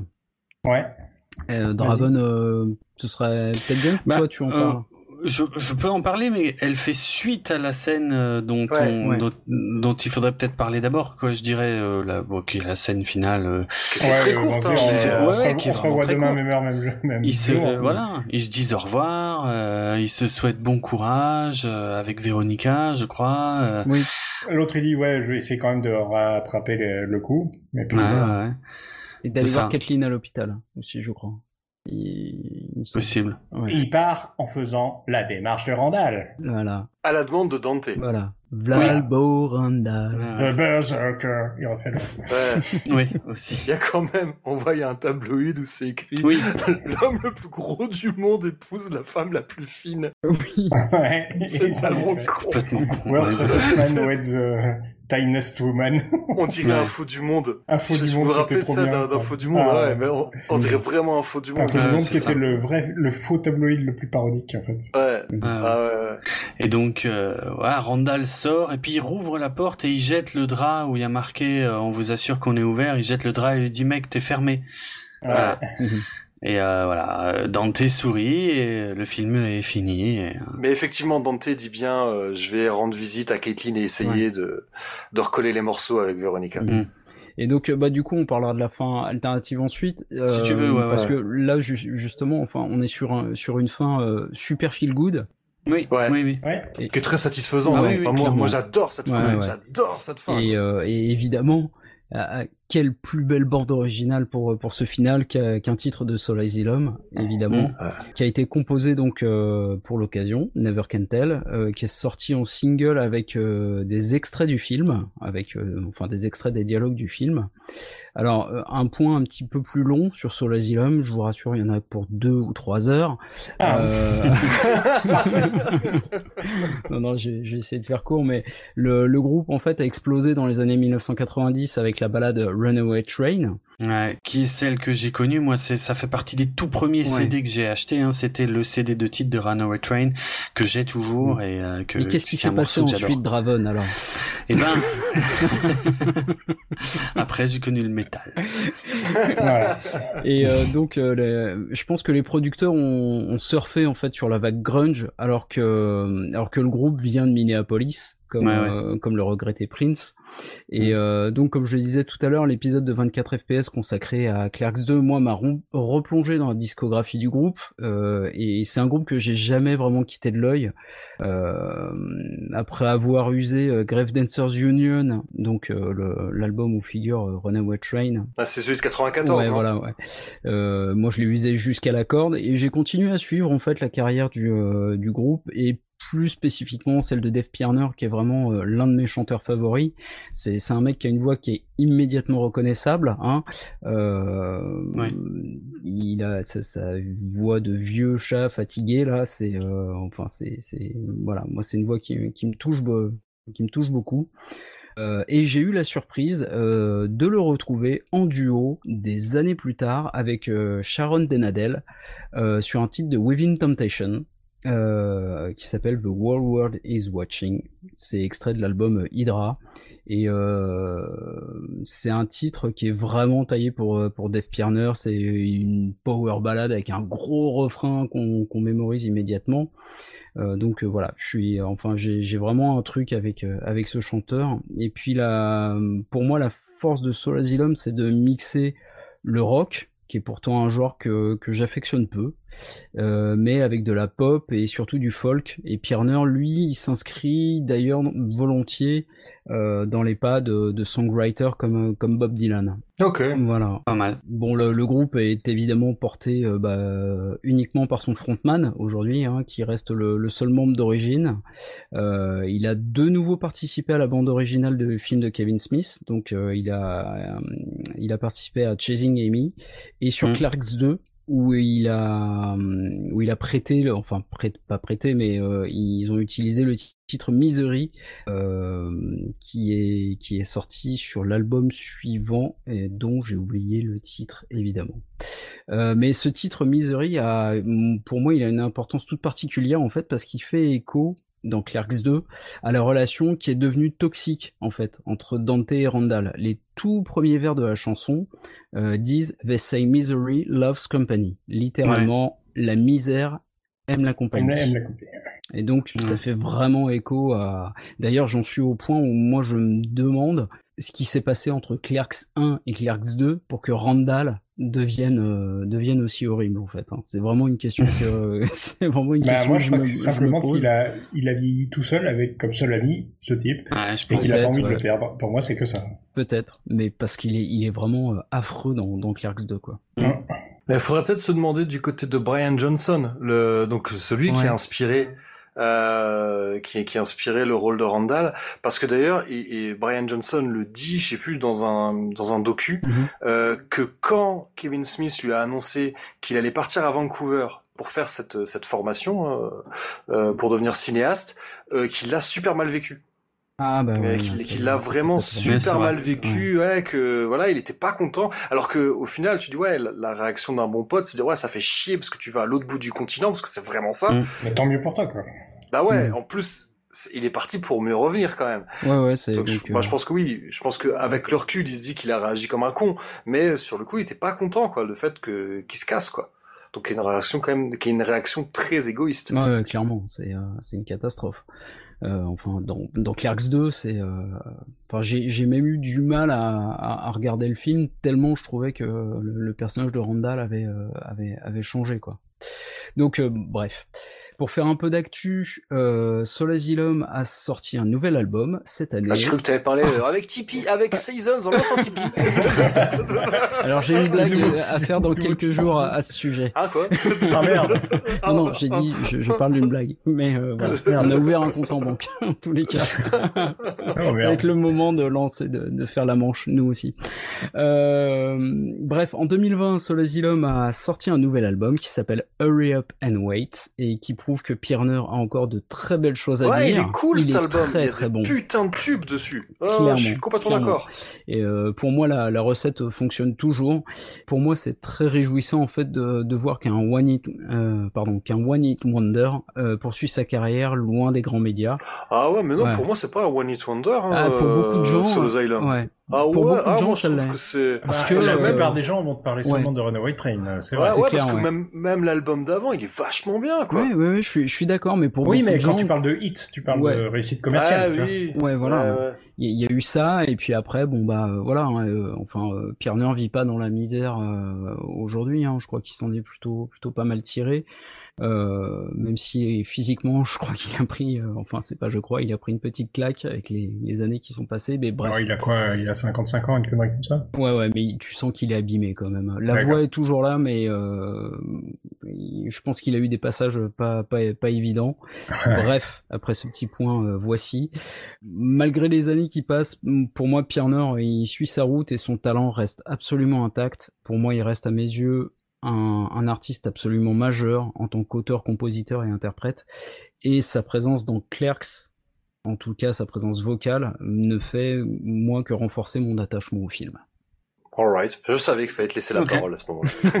Ouais. Mais, mais moi, moi, je trouve effectivement ce, ce morceau, moi, je, je sais pas si, euh, si Can't Even Tell, je l'adore parce que c'est un bon morceau ou c'est parce que c'est la fin de Ouais. Clerks et en fait, je m'en fous de la réponse parce que j'adore ce moment, quoi. Ouais. Ce moment, euh, vraiment, le, le début du morceau, déjà, quand, quand Randall, ouais, Jette le drap. tu crois qu'il s'en va, il revient, il jette le drap en disant You're closed, et le morceau qui commence juste à ce moment-là, je- j'adore, c'est tellement satisfaisant, Mhm. quoi.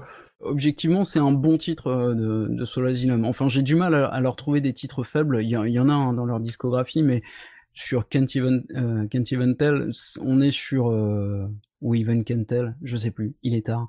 Can't even tell. Can't Even Tell, merci. Mais on est sur sur un bon titre, sur un bon titre de de, de Soul Asylum. Et la- comme je Mm. le disais tout à l'heure, la séquence de Clerks 2 où on repasse en noir et blanc, où on réentend Soul Asylum, c'est Mm. vraiment Ouais. C'est parfait. Pour moi, ouais, ouais, c'est génial. Ce, ce passage est génial dans Clerks 2.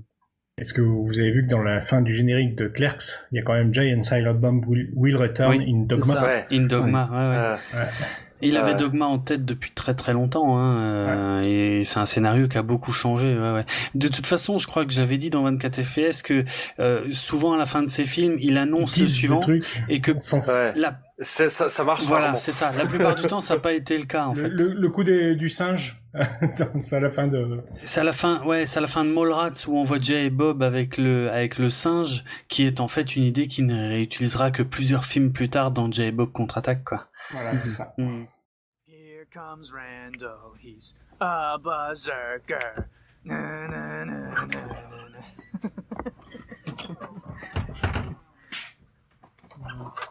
You're closed.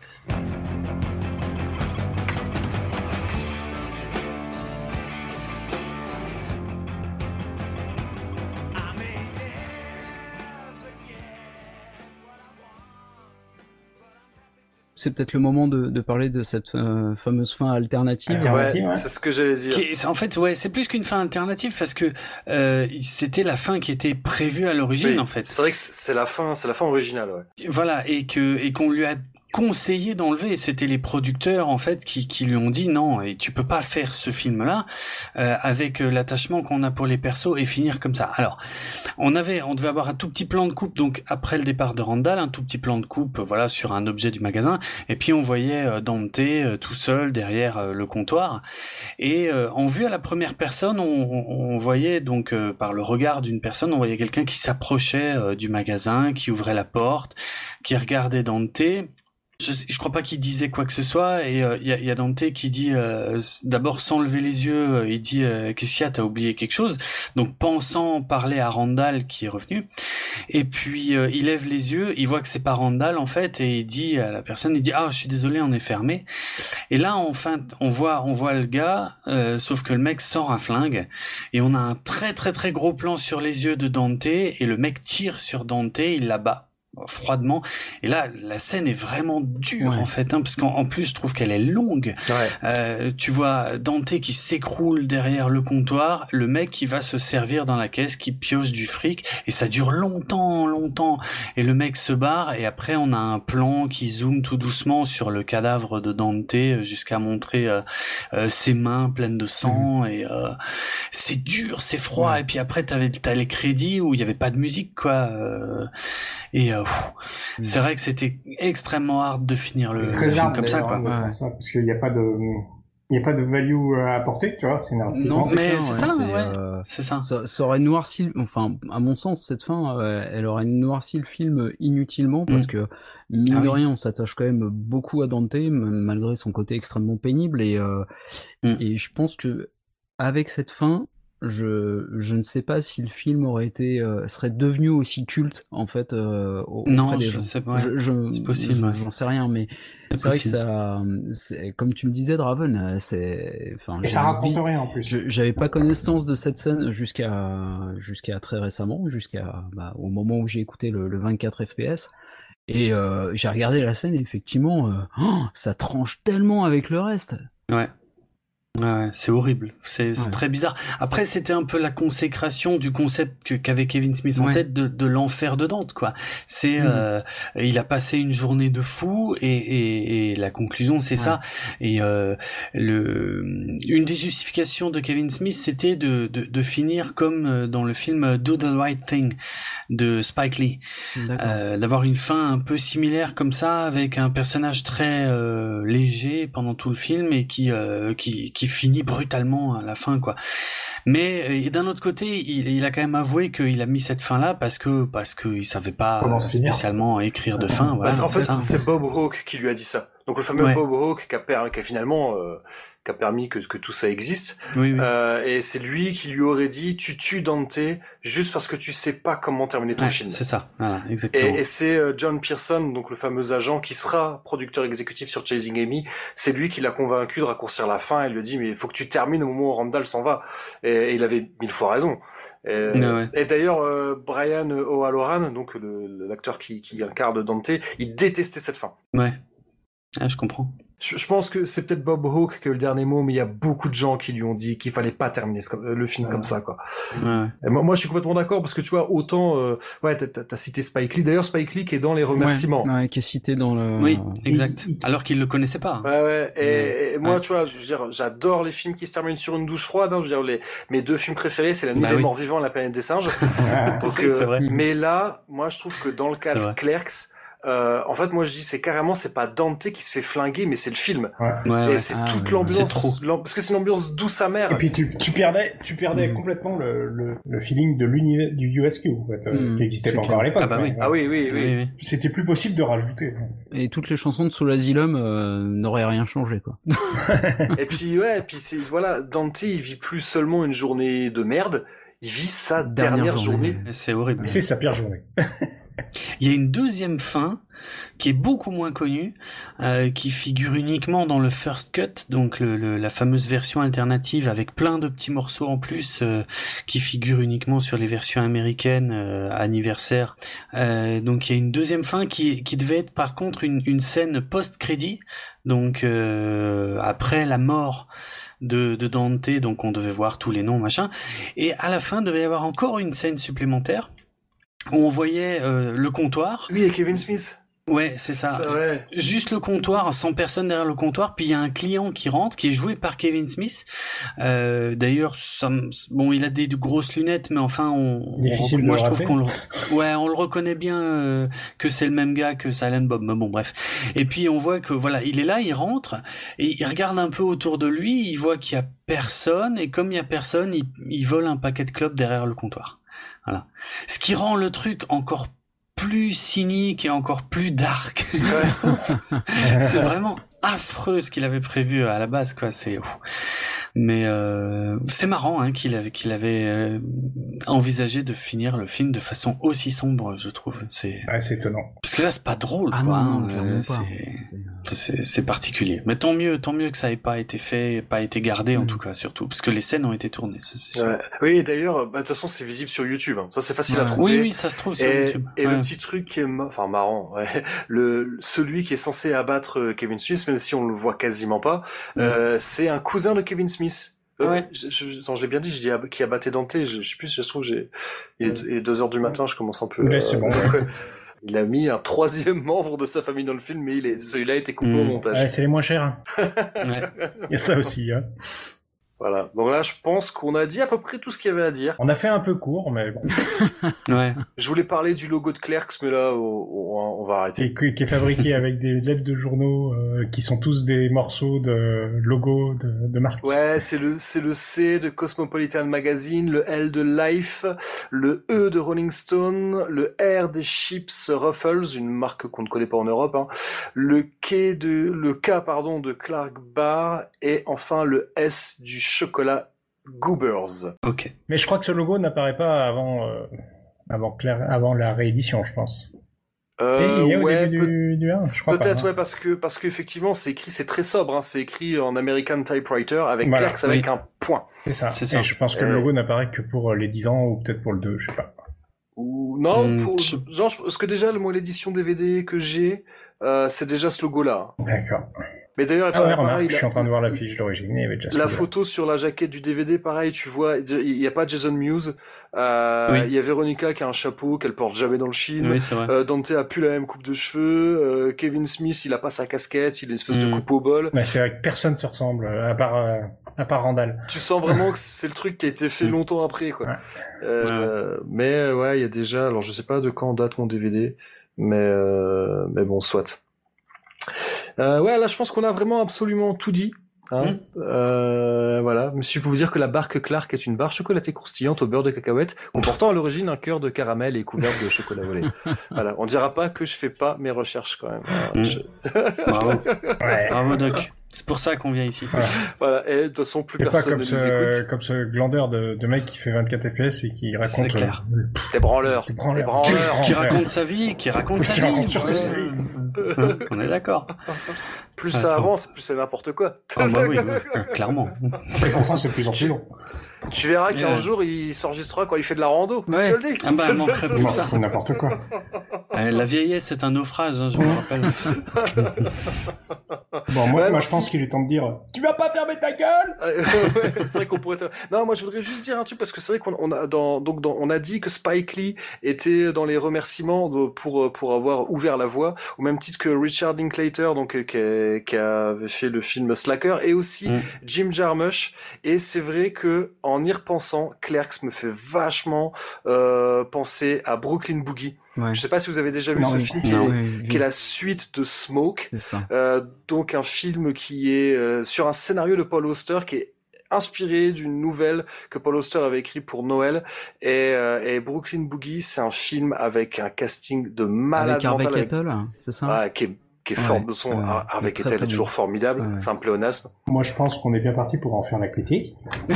Allez, Euh, c'est parti. voilà. avec quoi il y a Madonna il y a Michael J Fox il est- ce film il est fou Ouais. Et c'est un petit film à sketch et qui se passe dans un magasin. Donc c'est un marchand. Euh, Harvey Keitel vend des, il vend des clopes. Hein.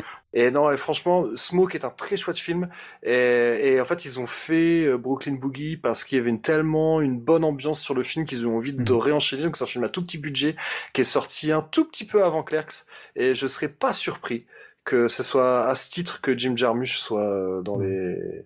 Voilà, je voulais juste en dire un mot. Mais parce deux chouettes films, film- hein, vraiment, à voir. Ouais, J'en- ouais, ai qu'un souvenir un peu, un peu brumeux, euh, surtout à cette heure-ci, mais. Euh, T'as un souvenir euh, brumeux de Smoke? Joli. Bravo. Euh, non mais en fait ça m'a fait revenir des souvenirs. Je me suis rappelé que j'ai vu Brooklyn Boogie au cinéma et un truc de fou avec mon frère, mon père et ma mère et Ah, je pense. c'est ça, ouais, je- Non mais tu rigoles, mais je, je crois, je crois que c'est arrivé que deux fois dans ma vie qu'on soit tous les quatre au cinéma. Ok. Et, et donc, et c'était la première fois que je voyais un Jim Jarmusch. Euh, c'est un peu pas, c'est un peu un grand hasard, hein, quoi. Voilà, que je vais pas raconter là parce qu'il est tard. Mais donc voilà, c'était euh, peut-être un jour effectivement faire un épisode sur Brooklyn Boogie, ça pourrait être très chouette. Euh, voilà. Est-ce que vous avez encore des choses à dire, les amis? Bonne nuit. voilà. Hein je vous propose un De toute truc. façon, On plus fait pas la- personne ne sera allé euh, jusqu'au bout de ce Voilà. podcast. On fait Ouais, pas, on fait pas la partie promo. Euh, je mettrai les liens Voilà. vers, euh, Ouais, ouais. voilà, vos comptes Twitter, etc., pour que les gens puissent vous dire, euh, vous étiez trop long, on n'a rien compris à votre histoire.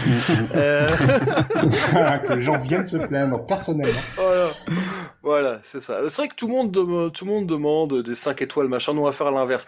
Envoyez-nous des commentaires pour nous dire tous les trucs qu'on a ratés. Et encore, et Euh, encore pire, si vous voulez vous plaindre en personne, venez tous nous voir au prochain Podren. Ah oui, ah ouais, c'est si, ouais, ouais, Ah. c'est- bien que t'en parles parce que voilà, donne-nous les dates du prochain Podren, s'il te plaît, Randall Fly. Eh, on ne les a pas encore, ça sera en avril, on n'a pas encore euh, tout à fait les dates, mais... Ça sera pas le week-end de Pâques? Parce que en ce moment c'est un peu compliqué. Oui, on va sans doute faire ça sur un week-end de trois jours, donc il y a des chances que ce soit sur le week-end de Pâques. C'est ce qu'on avait plus ou moins prévu, voilà. Mais pour l'instant, on n'a pas encore arrêté de date. Vous savez bien, vous toi-même tu sais. Ouais, toi-même, Mm. toi-même, tu sais, effectivement. Donc ouais, on enregistre en septembre 2020. Je sais Mais, pas euh, mais quand je ça bien. cet épisode. Mais ça se trouve, cet épisode ça paraîtra après Podren. Ah bah bravo. Ouais, je suis très en retard dans mon montage là, j'ai plein d'épisodes à monter. Ouais, bah non, non, je pense pas. Euh, là, parce que là, on en a combien Vous voulez écouter, découvrir et faire du podcast en live?